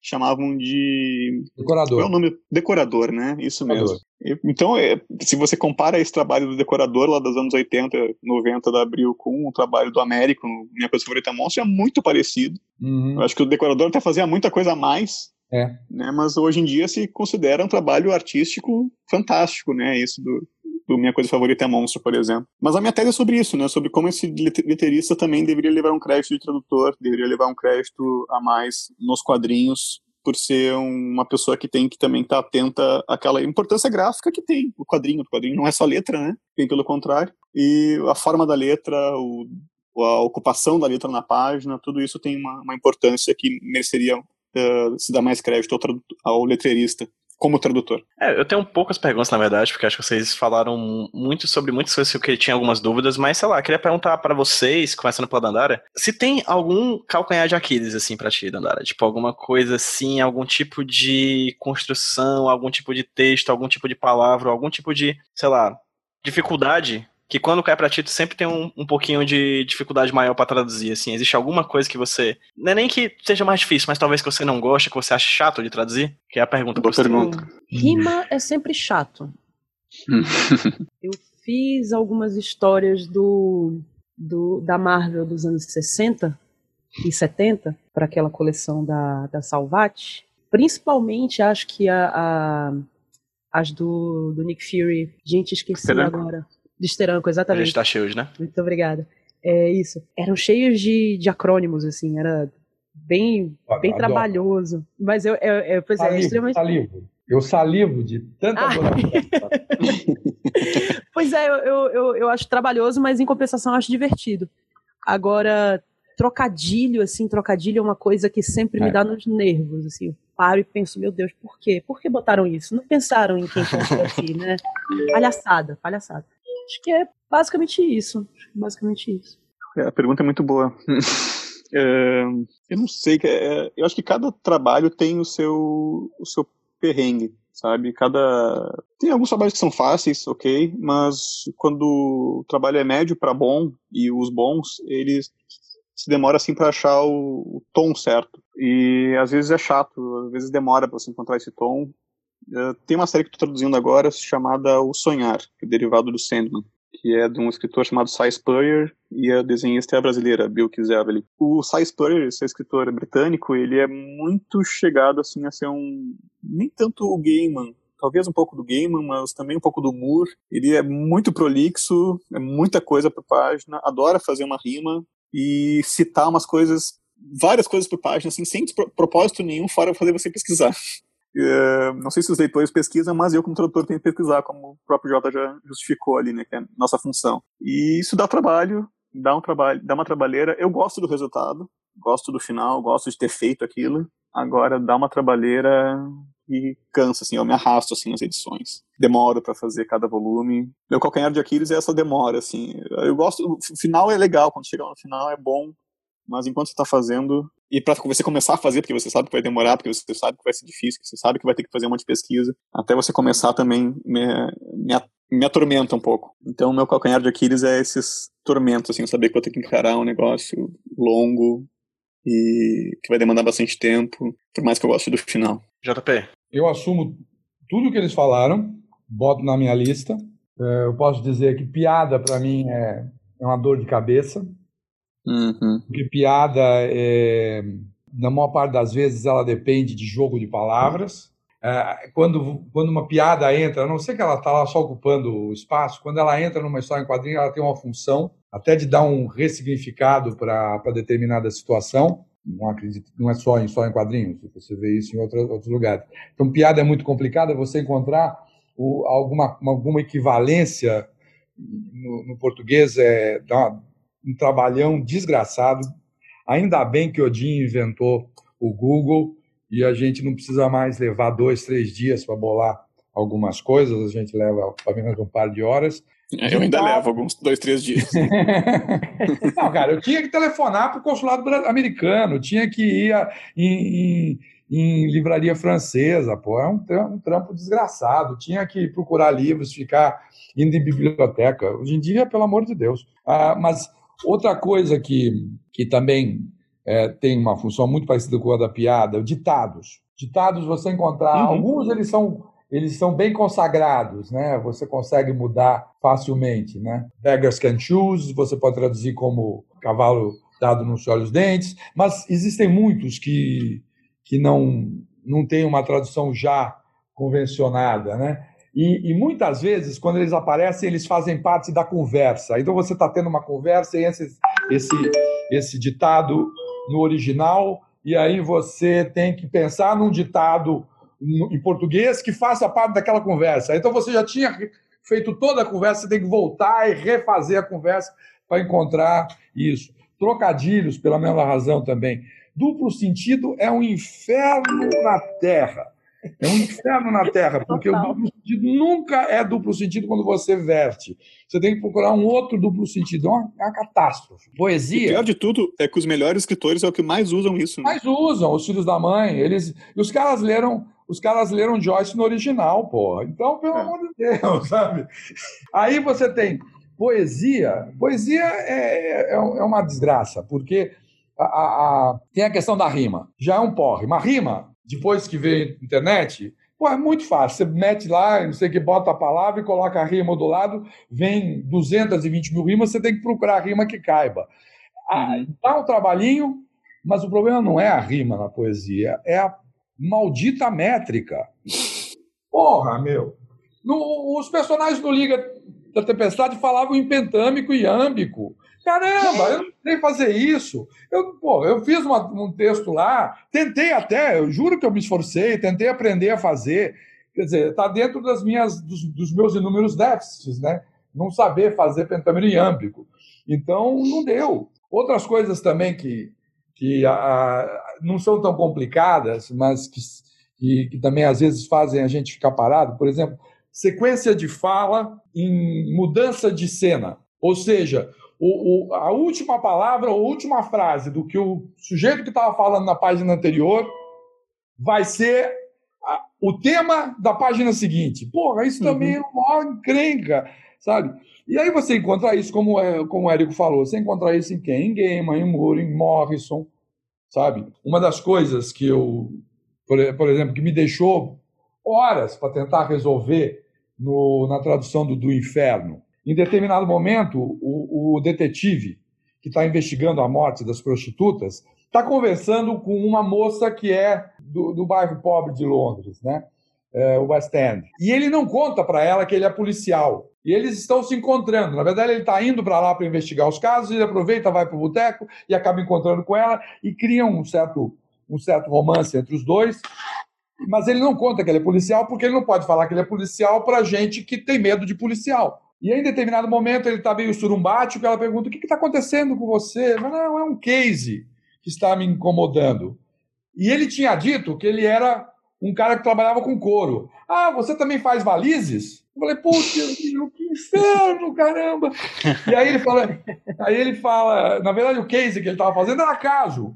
E ele entendeu valise. Aí, porra, como é que eu resolvo uma, uma treta dessa? Eu, eu levei, eu, eu, eu, acho, acho que foi só no dia seguinte que eu consegui bolar alguma coisa.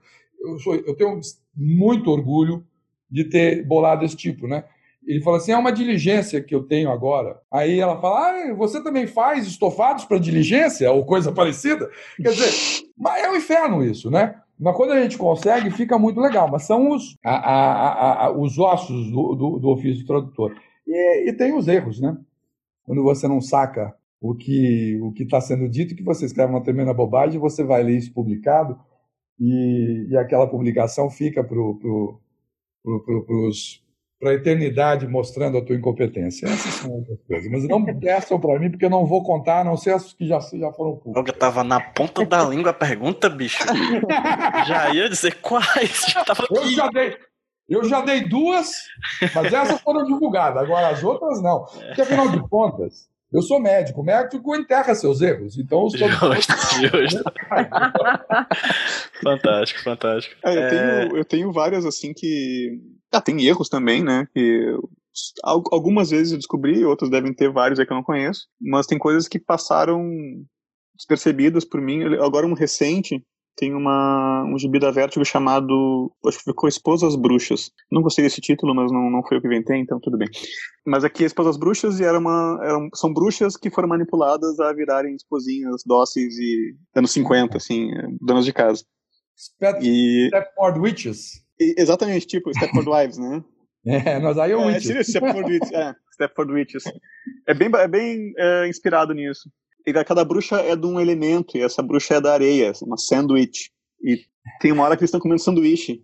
Nossa senhora. Meu Deus. Entenderam?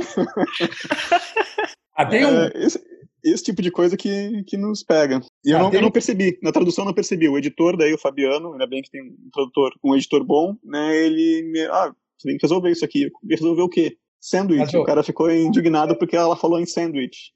Ah, sabe? Agora, o, o, o Og Tripudia, ele, ele, é, ele é malvado comigo. Ele é. Ele, é, é malvado, ele é malvado.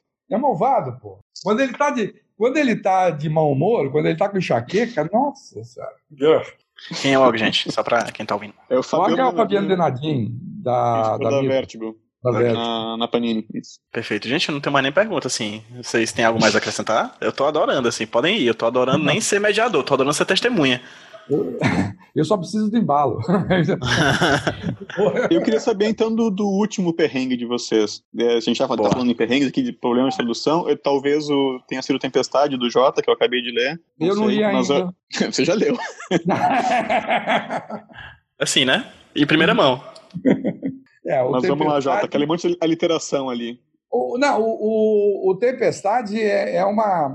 É, uma, é, é, é o, o supra-sumo da brincadeira que o Alan Moore começou a fazer com o do Inferno. Ele, com o do Inferno, o que, que ele fez? Ele pegou vários acontecimentos, pegou várias personagens históricas e alinhavou tudo isso dentro da história do Jack Stripador. Ele, ele se baseou num livro em que ele assume, esse livro tem uma, uma teoria da conspiração, ele dá a entender de que ele não leva muito a sério essa teoria da conspiração, mas ele, ele usou essa, esse livro porque é o que tinha uma narrativa mais interessante, e ele vai alinhavando o personagem, vai, então ele bota escritores, bota personagens, bota situações. Uma das coisas mais deliciosas do, da tradução do, do Inferno foi o apêndice, que o Alan Moore fez, em que ele explica de onde ele tirou cada uma das coisas. Então ele uhum. começou, é, é, o interesse dele por isso começou aí. Aí, em determinado momento, ele resolveu fazer isso com as personagens de aventura das histórias de aventura, dos romances de aventura do século XIX. E aí, então, ele lançou a Liga Extraordinária. E a cada edição da Liga Extraordinária, ele foi decuplicando essa tara por buscar referências e culmina com essa última edição do Tempestade. A, tradução inteira, ela, cada quadrinho tinha quatro ou cinco referências, ou na fala dos sujeitos, ou na roupa que ele estava usando, ou na pessoa passando atrás, ou no objeto que estava na, na, na, no, em cena. É, e, e, o frasco em cima da estante. Frasco. E não, e, e dá muito problema, porque você tem que ficar sabendo, você tem que ir atrás. É uma, é uma tradução que seria impossível fazer. Quer dizer, daria para fazer, mas com mutilações tremendas 30 anos atrás. Hoje em dia, dá para você fazer porque você tem uma ferramenta maravilhosa, que é um Google, que te encontra um monte de coisas. Então você tem pouquíssimas dificuldades comparado com 30 anos atrás. Ainda assim é uma dificuldade tremenda. Você tem que ir, você tem que se informar, você tem que ler. Essa, esse jornal que aparece aqui, ele, na verdade, é o jornal de um livro de ficção científica de um autor russo do começo do século passado, sabe? Com coisas. E é, esse personagem aqui é o presidente de tal livro, que na verdade na história em quadrinho está sendo. está tá, tá ocupando o lugar do Trump, né, na, na, história em quadrinho do, do, do, do Alan Moore. Eu, eu comecei a traduzir esse material, veja bem, eu, eu tenho muito menos tempo para traduzir, mas de qualquer maneira foi absurdo. Eu comecei a traduzir esse material em maio do ano passado e entreguei para o Leandro a tradução em janeiro, final da tradução em janeiro. E eu entreguei em janeiro tudo. Por quê? Porque eu não quis mandar para ele o que eu já tinha traduzido. Então eu fui, eu fui traduzindo e aí, aí só depois de traduzir tudo eu voltei a fazer. Quer dizer, quem ouve isso eu falando agora fala assim, pô, mas não é assim que tem que fazer? É assim que tem que fazer. Só que nem sempre dá para fazer assim. Né? Uhum. Quando você está com prazos e você está traduzindo história, você não vai poder esperar traduzir todas as histórias do Capitão América desse arco para entregar. Você vai ter que hum. entregar as duas primeiras histórias e torcer para que você não comeu nenhuma bola nessas duas primeiras histórias. Com material mais simples, como de super-herói, essa coisa toda, a gente quase que não erra muito. Agora, materiais complicados, de autores mais complicados, autores mais cultos, autores mais elaborados, porra, você erra muito. Coisas que você, no, na primeira ou segunda página de determinado arco, você não deu importância nenhuma, e que você passou batido e limou aquilo do texto, desapareceu do teu texto, quando você está traduzindo seis números depois, o material já publicado, entendeu? Você fica falando, puxa vida, eu limei aquela coisa que não parecia nada importante e era tremendamente importante. Esse material do, do, do Liga Extraordinária, do, do Liga Extraordinária, eu levei esse tempo todo para fazer e só entreguei depois que eu tivesse de ter lido e relido tudo aquilo, checado todos os pontos. E aí então eles puderam letrear a partir daquele momento. O que parece ter sido um trabalhão para o Leandro, né, que me passou esse material. Mas pelo menos, pelo menos, eu traduzi pela primeira vez o Liga Extraordinária, porque eu nunca tinha traduzido, ninguém tinha me passado, eu ficava chorando no meu canto, ninguém ligava para mim, e aí me atenderam e eu traduzi o Liga Tempestade. Excelente. Nanara, você lembra de algum último perrengue aí da tua carreira? Eu estou, na verdade, fazendo pela primeira vez um, um, livro de prosa mais longo, uma coletânea de contos, mas ele ainda não foi anunciado, então não posso falar muita coisa a respeito. Só que, justamente por ser uma coletânea, ele tem alguns contos mais simples, mais tranquilos, e tem outros que são mais complicados, em que, de repente, tenta se dar uma rebuscada na linguagem, e principalmente tem alguns contos mais antigos, tipo fim do século XIX, começo do século XX, e aí, volta e meia, surge alguma dúvida, alguma, alguma coisa que não, não, não parece muito clara em primeira, é, numa primeira leitura. Eu, eu, eu, recentemente, inclusive, tirei umas dúvidas com o Érico, assim, ó, oh, o que, que tu acha disso aqui? Mas com relação a quadrinhos, eu admito que nos últimos tempos eu não peguei nada assim, assim que, que, que me fugisse muito ao, ao, ao normal, não, acho. Assim, é, eu eu fiz o, o Harlin, né, que está saindo agora pelo Black Label, o, que é a nova, é o, é a, a, a do, do, do, do novo, sei lá, da nova era, não sei como definir isso, mas enfim.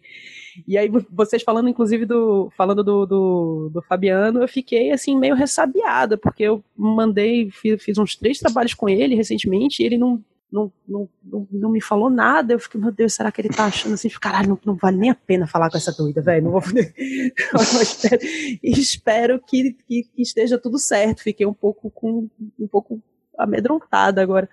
Mas era isso, assim, uns trocadilhos aqui, uns trocadilhos ali. Aí teve, tinha, tinha uns que, como isso que o, que o JP falou agora, realmente, assim, de você não, é, não dá muita muita bola para uma coisa que lá na frente vai, vai morder teu calcanhar, acontece demais realmente, é meio desesperador. Já mandei vários, vários, é, várias correções assim de tipo, é, então gente, vê só, aquela primeira edição que eu mandei três semanas atrás, é, eu tô mandando agora de novo porque uhum, tem um detalhe uhum. que agora na quinta, entendeu? É, é importante, passou de perceber. Acho que nada muito realmente assim de extraordinário, de tipo, ficar enlouquecida olhando para a tela do computador assim com as mãos atrás da cabeça, as lágrimas aflorando nos olhos.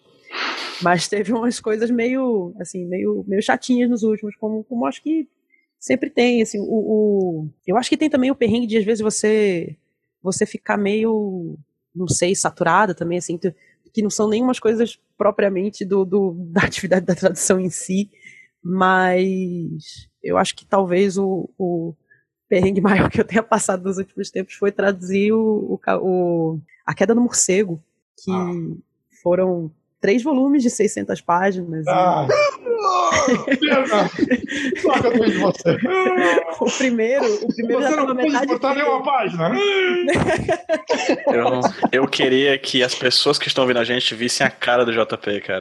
Porque foi muito boa. Muito boa. Mas me representou totalmente, porque quando acabou, assim, eu já tava, meu Deus, por favor, por favor. Foi, foi realmente, assim, uma, uma experiência.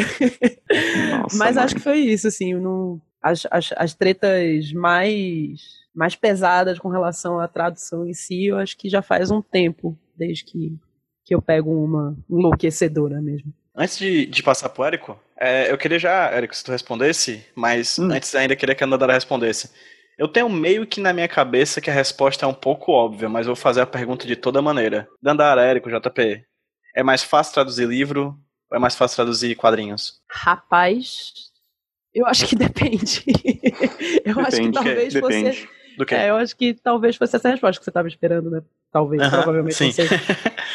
Eu acho que É, depende justamente disso, assim, de, de é, é, do estilo de texto, do que eu acho que alguns alguns romances ou contos devem ser muito mais é, mais fáceis de traduzir do que, por exemplo, esse trampo hercúleo que o JP deve ter tido agora com o é, com, com Liga ou que é, é, que o Érico teve com com o, o Sonhar. Já peguei realmente assim também um- uns quadrinhos meio cabulosos, meio é, é, tentando dar essa floreada. Inclusive, o pessoal tava falando do Claremont aquela hora e tem, tem essa, né? Assim, o, o Claremont, o pessoal que, quando, quando me passou esse Excalibur, que o Érico lembrou, o- era, era com pedidos de desculpas, assim, ó, foi mal, mas você não quer fazer isso aí.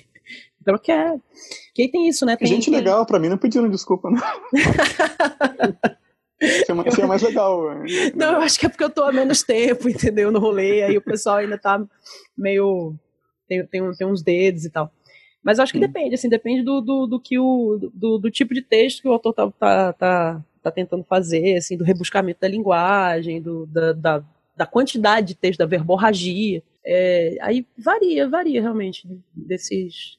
Basicamente desses fatores, acho. O, o, É, eu- o Meninos com certeza tem muita coisa a acrescentar. Eu, eu entre, entre livro e quadrinhos, eu não vejo um mais difícil do que o outro. Eu acho que isso que a Dandara falou tem tudo a ver. Na verdade, é muito mais de quem está escrevendo do que da, da proposta do livro, do propósito do- dos quadrinhos. É, o livro é mais, é mais demorado, né? Por exemplo, Uhum. uma, uma história em quadrinho de 24 páginas, em média, ela tem oito laudas de texto, oito laudas de 1.400 toques. Agora, um livro tem muito mais laudas e tem um prazo muito mais exíguo. Acho que essas são essa é uma dificuldade mais inerente do livro do que é, dos quadrinhos. Né? Eu acabei de traduzir o Habla Maria para script, e eram 160 páginas, eu traduzi em duas horas. Imagina traduzir 160 páginas de livro, não seria realmente duas horas. Né? Então, acho que essa é uma, uma dificuldade. O resto eu assino embaixo do que a Dandara falou. Duas horas. Tinha Quantas página com falas tem? Ele traduziu uma obra inteira no tempo que a gente tá gravando aqui, bicho. Ah, não, mas tinha página com balão só. Tudo bem, duas horas não, quatro, vai. Eu, dei uma- eu, reduzi Ah, tá bom então.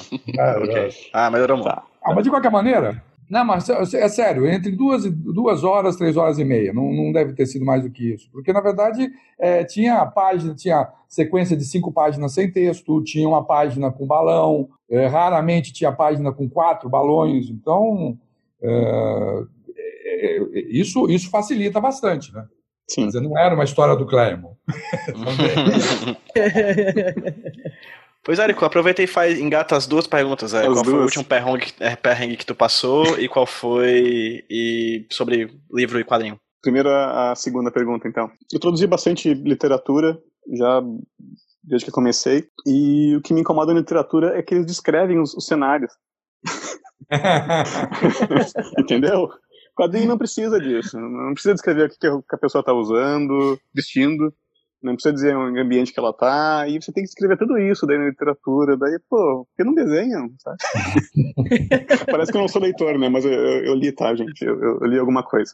De, sim, figurinha, eu di- quero dizer. Mas, tem esse, essa coisa da, literatura que ela é muito mais descritiva por motivos óbvios em relação aos quadrinhos, né? Então, às vezes é mais chato, a eu acho, um pouco mais chato na, na literatura. Mas tem, claro, problemas daí no quadrinhos, como esses que o Jota mencionou, de duplo sentido que não é só da fala, mas também um triplo sentido entre a fala e a imagem. Você tem que resolver de alguma forma.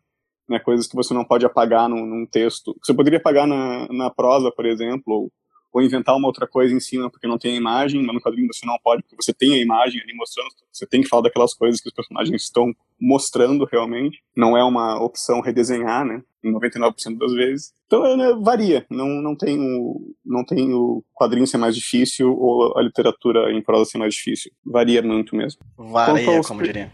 Vareia, vareia.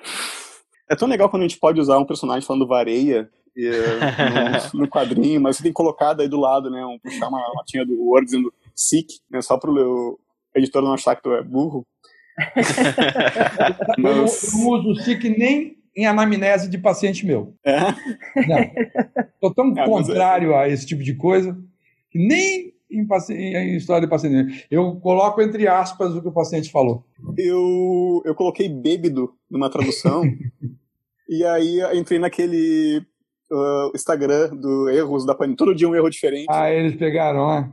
É, pois é. É, tá, manece. Então, eu até comecei com um cara lá, olha, isso aqui não é erro. Eu até coloquei pro editor na época que, olha, isso aqui ela tá falando errado, porque ela está bêbada, a personagem. E aí, mas não, enfim, ficou como um erro. É, e é, é, outra vez que eu conversei com o, com o PJ, a gente falou, né, do personagem falando do, do carai, em vez de do caralho. E essas coisas, às vezes, você fica em dúvida se o próprio editor vai entender, né? Que você está escrevendo como um personagem que está falando errado. Você tem que ah, deixar uma mando... nota, alguma coisa ali. Eu mando de parentes ameaçando a família dele e a geração futura deles que ver aquilo que eu deixei. Eu costumo botar entre aspas e torcer para entenderem realmente, porque assim, não fico esperando sempre que a pessoa tenha uma confiança no nosso trabalho, né, de que olha, se tem Sim. realmente um, um erro muito muito crasso aqui é porque isso deve ser proposital, não é possível. Sim, sim. É, os erros propositais são propositais. Às vezes tem erros despropositais, né? É, acontece. Mas eu tento mostrar para o editor. Eu não gosto muito das aspas, porque eu acho, acho que vai cair as aspas depois no, no, próprio quadrinho, vai ficar uma coisa muito Maurício de Souza. Uh, mas enfim, voltando lá à questão do perrengue, para mim o principal perrengue é achar a voz certa do autor.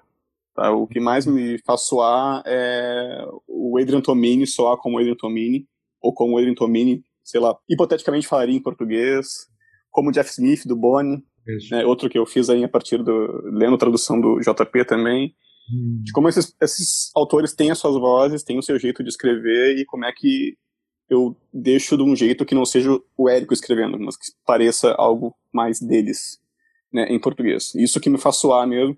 Mas isso não é o perrengue que mais aparece, né? Nem é, nem é o perrengue que mais dá para contar histórias. O, de contar histórias mesmo é esse, como o de vocês, de pesquisa doida. E o Moore é um que exige bastante. O, uma das últimas coisas que saíram, tradução minha, foi o Maxwell, o Gato Mágico, que é um dos primeiros trabalhos dele, que o Moore desenha também, né, eram umas tiras que ele fazia para o jornalzinho da cidade. Era uma tira que ele comentava política, sociedade, a partir de um gato falante. E tem coisas muito específicas da época. Ele ouvia um discurso da Thatcher, em 1982, e aí fazia uma piada com isso, citando o discurso, e só quem tinha ouvido o discurso ia entender a piada. Então eu tive que ir atrás do discurso da Thatcher de 82 para entender algumas piadas e explicar para o leitor também, né? Porque não, é, é, tem algumas tiras realmente impossíveis de entender sem uma notinha de rodapé, desculpa, Jota, mas precisa.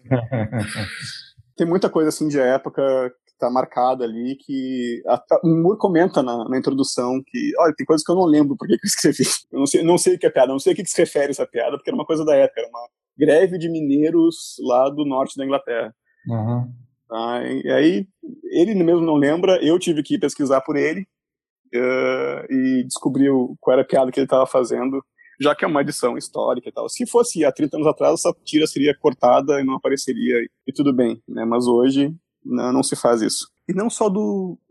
O, não só o Maxwell, mas eu estou traduzindo uma outra série do Moore chamada Cinema Purgatório, que é na mesma pegada do Liga Ordinária, de encher de referências.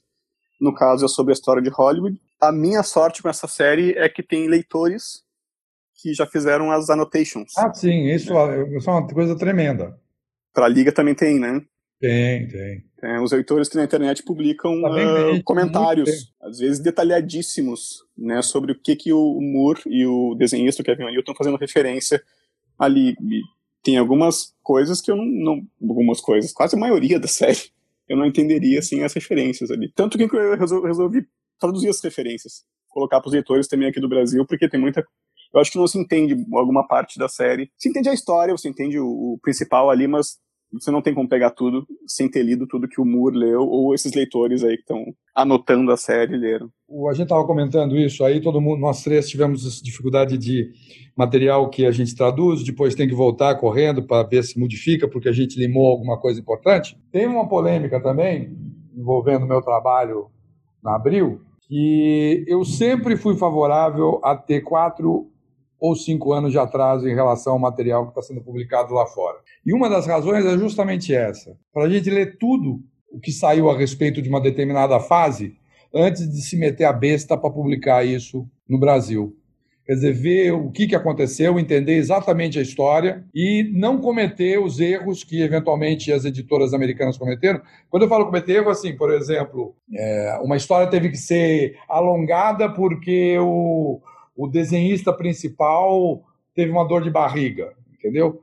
E aí então tiveram que fazer três ou quatro edições que não serviram para absolutamente nada, só para ter material sendo publicado lá nos Estados Unidos. Então, nisso que eu chamo de erro. Ou até mesmo erro, exemplo, um erro de, de, de, pesquisa deles, alguma coisa que eles erraram, que provavelmente coisas que eles corrigem em outras edições futuras, né, republicações. Então, eu nunca quis isso. Um monte de gente sempre, né, ao longo dessa época em que eu trabalhava com isso, reclamava, não, porque está muito atrasado, estou muito atrasado. Mas eu dizia, e qual é a vantagem de ficar perto? O que está acontecendo? Estão perdendo alguma coisa? Esse material vai ser publicado um dia. Ou no meu caso, não. Mas, esse material, qual é o problema de estar tá atrasado? E, e hoje em dia, o que as editoras têm é que elas estão publicando material que ainda não saiu nos Estados Unidos. Quer dizer, eles estão publicando a, o, o capítulo 4 e o capítulo 7 ainda não foi publicado. Isso, por exemplo, as últimas histórias do Capitão América que eu traduzi, eu tive esse problema. Eu não, pude traduzir a, a 19 a 20 e diante porque não, não, não, não, não tinham sido lançadas. É, um, é uma coisa que eu, que eu sempre. E, e, e, que sempre acharam que eu não devia ter feito, eu e o Elcio não devíamos ter feito, e hoje em dia me mostra que a gente estava com razão. Acho que você tem que ter, o editor ele precisa ter o material, a todo pronto antes de começar a publicar. Seja ele. Início, meio e é, fim. Início, meio e fim. Seja ele uma Lamour ou uma bobagem de um, um Jim Shooter, sei lá. Você tem que ter esse material todo pronto. Outra coisa também, quando eu. Uh, para falar de, de, de, histórias detestáveis que a gente foi. Deixa eu só fazer um parêntese, tem a ver com o que você acabou de falar. Eu só quero comentar uma frase rápida. O Scott Snyder é um, é um, um escritor muito bagunçado aos leitores aí de Scott Snyder, por favor, eh, presta atenção como ele é bagunçado. A culpa não é minha. Só isso. Obrigado. tá feito, caramba, está feito o disclaimer aí, viu, gente? Agora, essa é uma, é uma posição meio, meio polêmica mesmo do JP, assim, mas você não acha que, de repente, é, eu acho que um, um certo atraso é, é, é, saudável mesmo, um atraso de segurança, digamos assim. Mas será que talvez quatro ou cinco anos não seria demais? Será que não corre o risco de perder um pouco do, do do zeitgeist de determinadas histórias, até porque hoje a gente tem muitas que cada vez mais se, se pautam em, em, não, verdade, em acontecimentos teve, né, né, da sociedade. Você sempre teve. É. Mas você isso... não acha que isso tem mais hoje? Não, eu, eu, eu acho que tem mais. Eu acho que esse é um problema de você ficar publicando um material com muito atraso, mas eu acho que é um problema que a gente tem que encarar. Entendeu? Na hora de botar no, os prós e os contras, eu acho que acaba sendo mais interessante. É, é, isso que eu penso. Eu concordo com você. Eu acho que realmente tem coisa que perde, perde o tempo mesmo, perde o prazo, mas, mas eu acho que a, os benefícios são maiores. É nisso que eu, que eu, que eu coloco. Vamos fechar ali no meio termo, então, dois anos e meio, de repente? então, tá, dois anos e meio tá bom. Outra coisa que eu, eu, eu ia falar também, que me deu vontade também, quando ela estava falando que a do morcego. Que a do morcego foi detestável, uma das piores histórias do Batman, uma das fases muito ruins que, que o personagem teve. Mas nada, nada supera em escrotice Terra X e Universo X e Paraíso X. Isso é detestável. É aquela história que você não vê a hora de acabar e aquilo não termina nunca. E você vai traduzindo aquele monte de coisa, aquele monte de personagens falando um monte de coisa que não precisava falar. E eu, eu fui punido, né? Eu editei o primeiro Terra X publicado no Brasil para mitos. E eu consegui enxugar 55%, 50% do, do material. Publicamos metade do que tinha que ser publicado. Ficou uma história bem ágil, bem enxuta, uma leitura razoável. E aí depois eu tive que. Sessão da tarde. Sessão da tarde, claro. Mas foi foi bacana essa coisa toda. Aí depois eu tive que traduzir o, o Terra X. O, o, o Lopes ele teve o prazer de entregar para mim essa porcaria e eu não pude recusar, porque senão ele não me passava coisas boas. Então. Mas alguma coisa? Que temos a gente pode marcar para depois. Pode marcar mais para depois, porque acho que nem, sei lá, arranhamos a, a, a, a, o que a gente podia falar ainda. Tem muita coisa para falar, com certeza vocês têm muita história para falar, né? Mas acho que podemos deixar para depois, então? Ô, PJ, não faz que nem os, os editores que não me passam o material, me deixam na seca. Não, mas eu gosto de falar de bi. Como assim? Você fala. Como assim? Tem que fazer, fazer com JP. Chamarei, por favor. É, é, Érico, por favor, puxa o bonde. Achei maravilhoso. Assim. A gente pode fazer parte 1, parte 2, parte 3, pode chamar outros tradutores pra gente montar pode um Pode fazer um episódio só PJ, JP. Eu, não, nada contra. Nada contra. Eu gosto de. Um palíndromo. Exatamente. Dandara, Dandara, Oi. fala do teu livro. Do meu livro. Ah, o meu livro. Você vai lançar um livro, Dandara? Não, então, na verdade é porque eu, eu eu, eu meio que encaro o projeto como sendo da script mesmo e do, do, do Carlos, do, é, do Mansão Wayne, que é o, o, o podcast focado no, no universo do Batman, né? Eu meio que me vejo mais como uma redatora contratada, mas é, a, a, a Script, em, em, parceria com, com o pessoal do, do Mansão, está lançando uma série de livros é, em comemoração a, ao aniversário de vários personagens, e entre eles a Mulher Gato, e aí eu ah, fui, é, fui convidada por eles, tive a honra de, de receber esse convite para fazer esse, esse pocketbook junto com eles, contando a trajetória da personagem. E aí o projeto está é, tá no Catarse, então é, quem, quem puder dar essa força, chegar junto e tal. É, eu acho que o projeto está bem legal, assim, o, o pessoal da tanto da Script quanto do, do, do Mansão, eles são muito apaixonados mesmo pelo, pelo projeto, pelos personagens, pelos projetos, na verdade, né, por tudo que eles encampam, pelos personagens.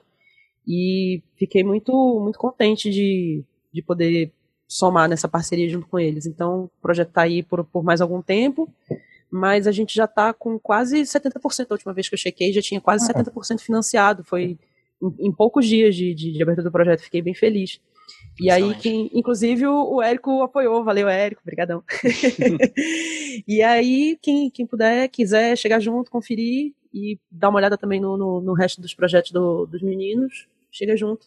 Ah, então, então, então vou falar, vou falar, vou falar, vou falar. Fala, fala, fala, fala. Eu, tô, eu fiz o prefácio de um desses livros. Olha aí, ah, qual? É, do Coringa. Entreguei ontem. Ah, demais, demais. É, e talvez, se eu for um bom menino, não enrolar muito, eu faço o capítulo do Asilo Arkham. Ah, eu, muito bom, olha aí. Eu quero falar muito dos psiquiatras de Gotham. Ah, total. Péssimos, péssimos todos. Boa, boa. Maravilhoso, maravilhoso. Já, já quero ver esse, esse artigo, esse capítulo. O pessoal da Script faz muita parceria com aqui, com, com a HQ Roteiro também. A gente já lançou alguns programas Não. sobre, eles são pessoas maravilhosas. São incríveis, meninos. Não, então eu vou falar também do Abla Maria, por favor. Eu falei. Né? Começou né? o jabá, vai, é, só joga. já, porque o jabá bacana, porque não é meu.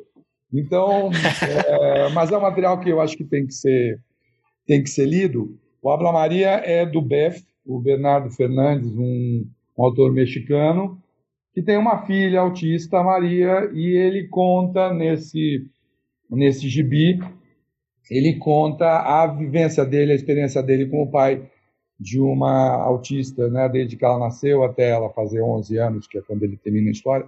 É lindíssimo o livro, é uma leitura muito gostosa, a maneira como ele se coloca também muito comovente. Então, eu recomendo para vocês essa leitura e é da Script também. O fantástico, Douglas, fantástico. Ele, o Douglas, ele, ele, ele aceitou a minha chantagem emocional. Eu falei para ele que ele não podia passar essa tradução para ninguém, E o tradutor já tinha nome e eu estava traduzindo. Maravilhoso. Muito bom. Muito bom. Érico, tem algum jabá aí pra ti, cara? Então? Jabá, não tenho, não tenho que jabacular, não, por enquanto.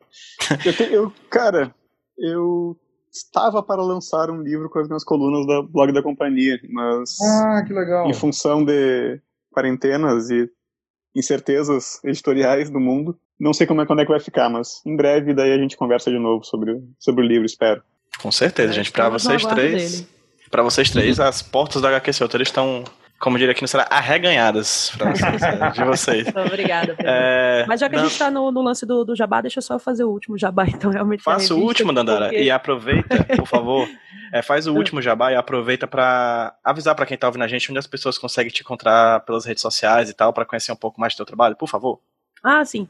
É, bom, então, como a gente falou lá no começo, né, a, a minha primeira participação no, no, no HQ Sem Roteiro foi para falar da, da PLAF, que é a revista que eu coedito em parceria com os jornalistas Paulo Floro e Carol Almeida, sobre quadrinhos, que tem é, entrevistas, resenhas, matérias, histórias curtas inéditas, e a gente acabou de lançar a quarta edição, com capa da Amanda Miranda, uma história dela também, é, entrevista com a Luli Pena, um artigo do, do, do Rogério de Campos, várias resenhas, uma matéria sobre é, é, a, os modelos diversos que a gente está vendo surgir de, de Comic Cons, Brasil afora. É, você encontra em várias lojas parceiras que, cuja lista tem no nosso site, que eu não vou lembrar todas agora, mas é, falando nisso, todas as redes barra revista Plaf, e eu acho que em todas as redes também é barra Dandara Palankoff. Palankoff com K e F mudo. Mas é mais importante que vocês cheguem nas redes da revista. Vai lá, galera. Checa a Plaf. Obrigada. Perfeito. JP, onde as pessoas conseguem te encontrar pelas redes sociais? Ah, eu, a rede social que eu frequento mais, na verdade eu fico mais de butuca olhando, é o Twitter, é arroba JP underline Martins. Mas o, o meu JP é grafado. É J-O T-A-P-E, underline Martins. Então me encontra lá. Perfeito, já vou seguir agora. Eu já sigo o Érico também, Érico. Fala aí pro pessoal.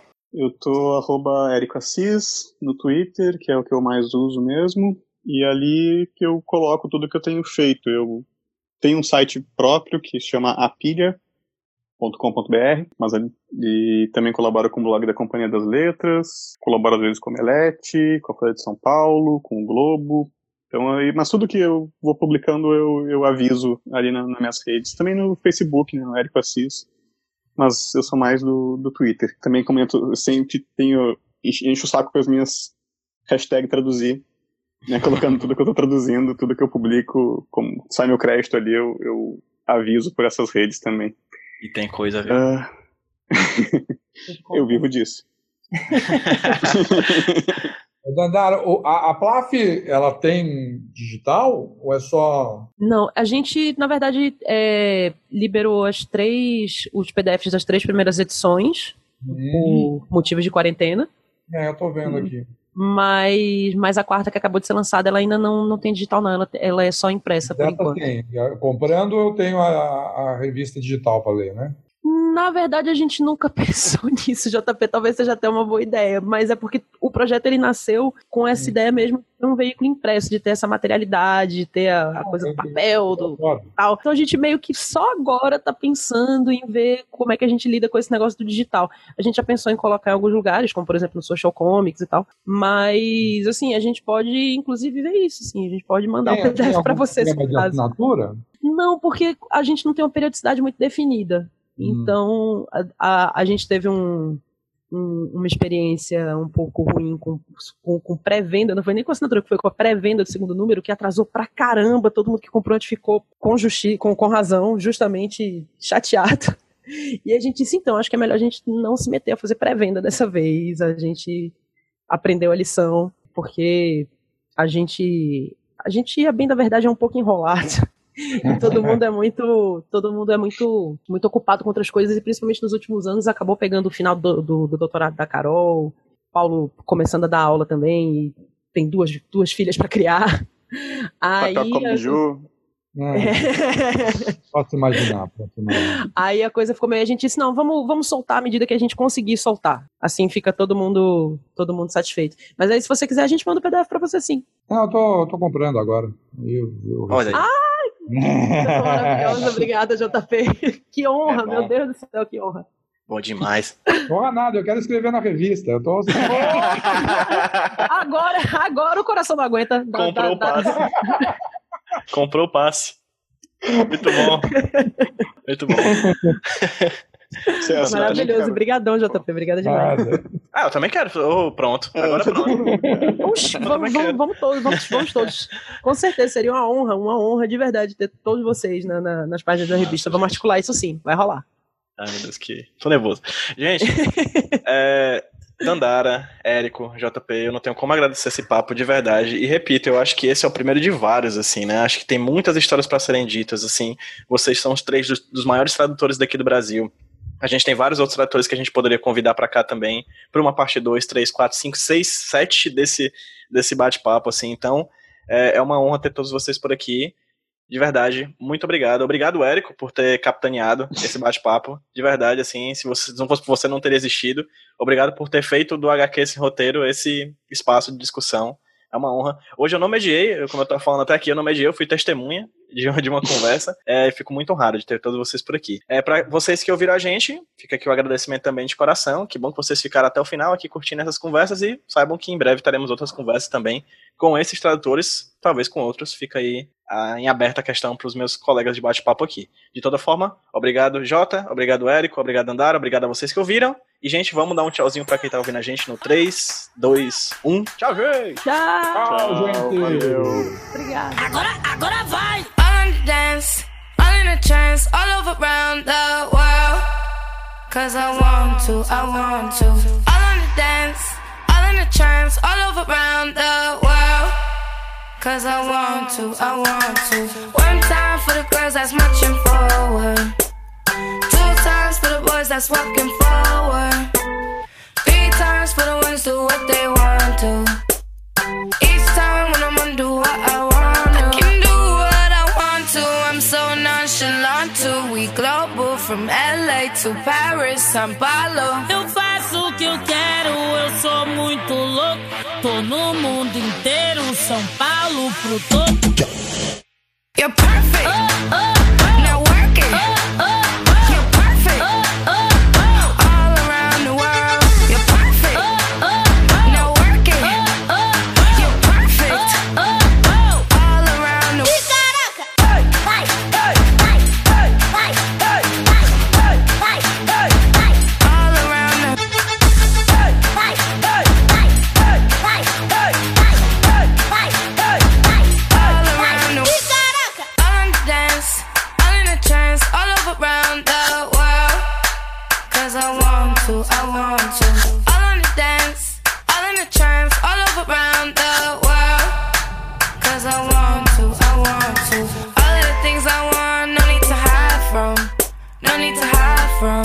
Set my soul on fire from.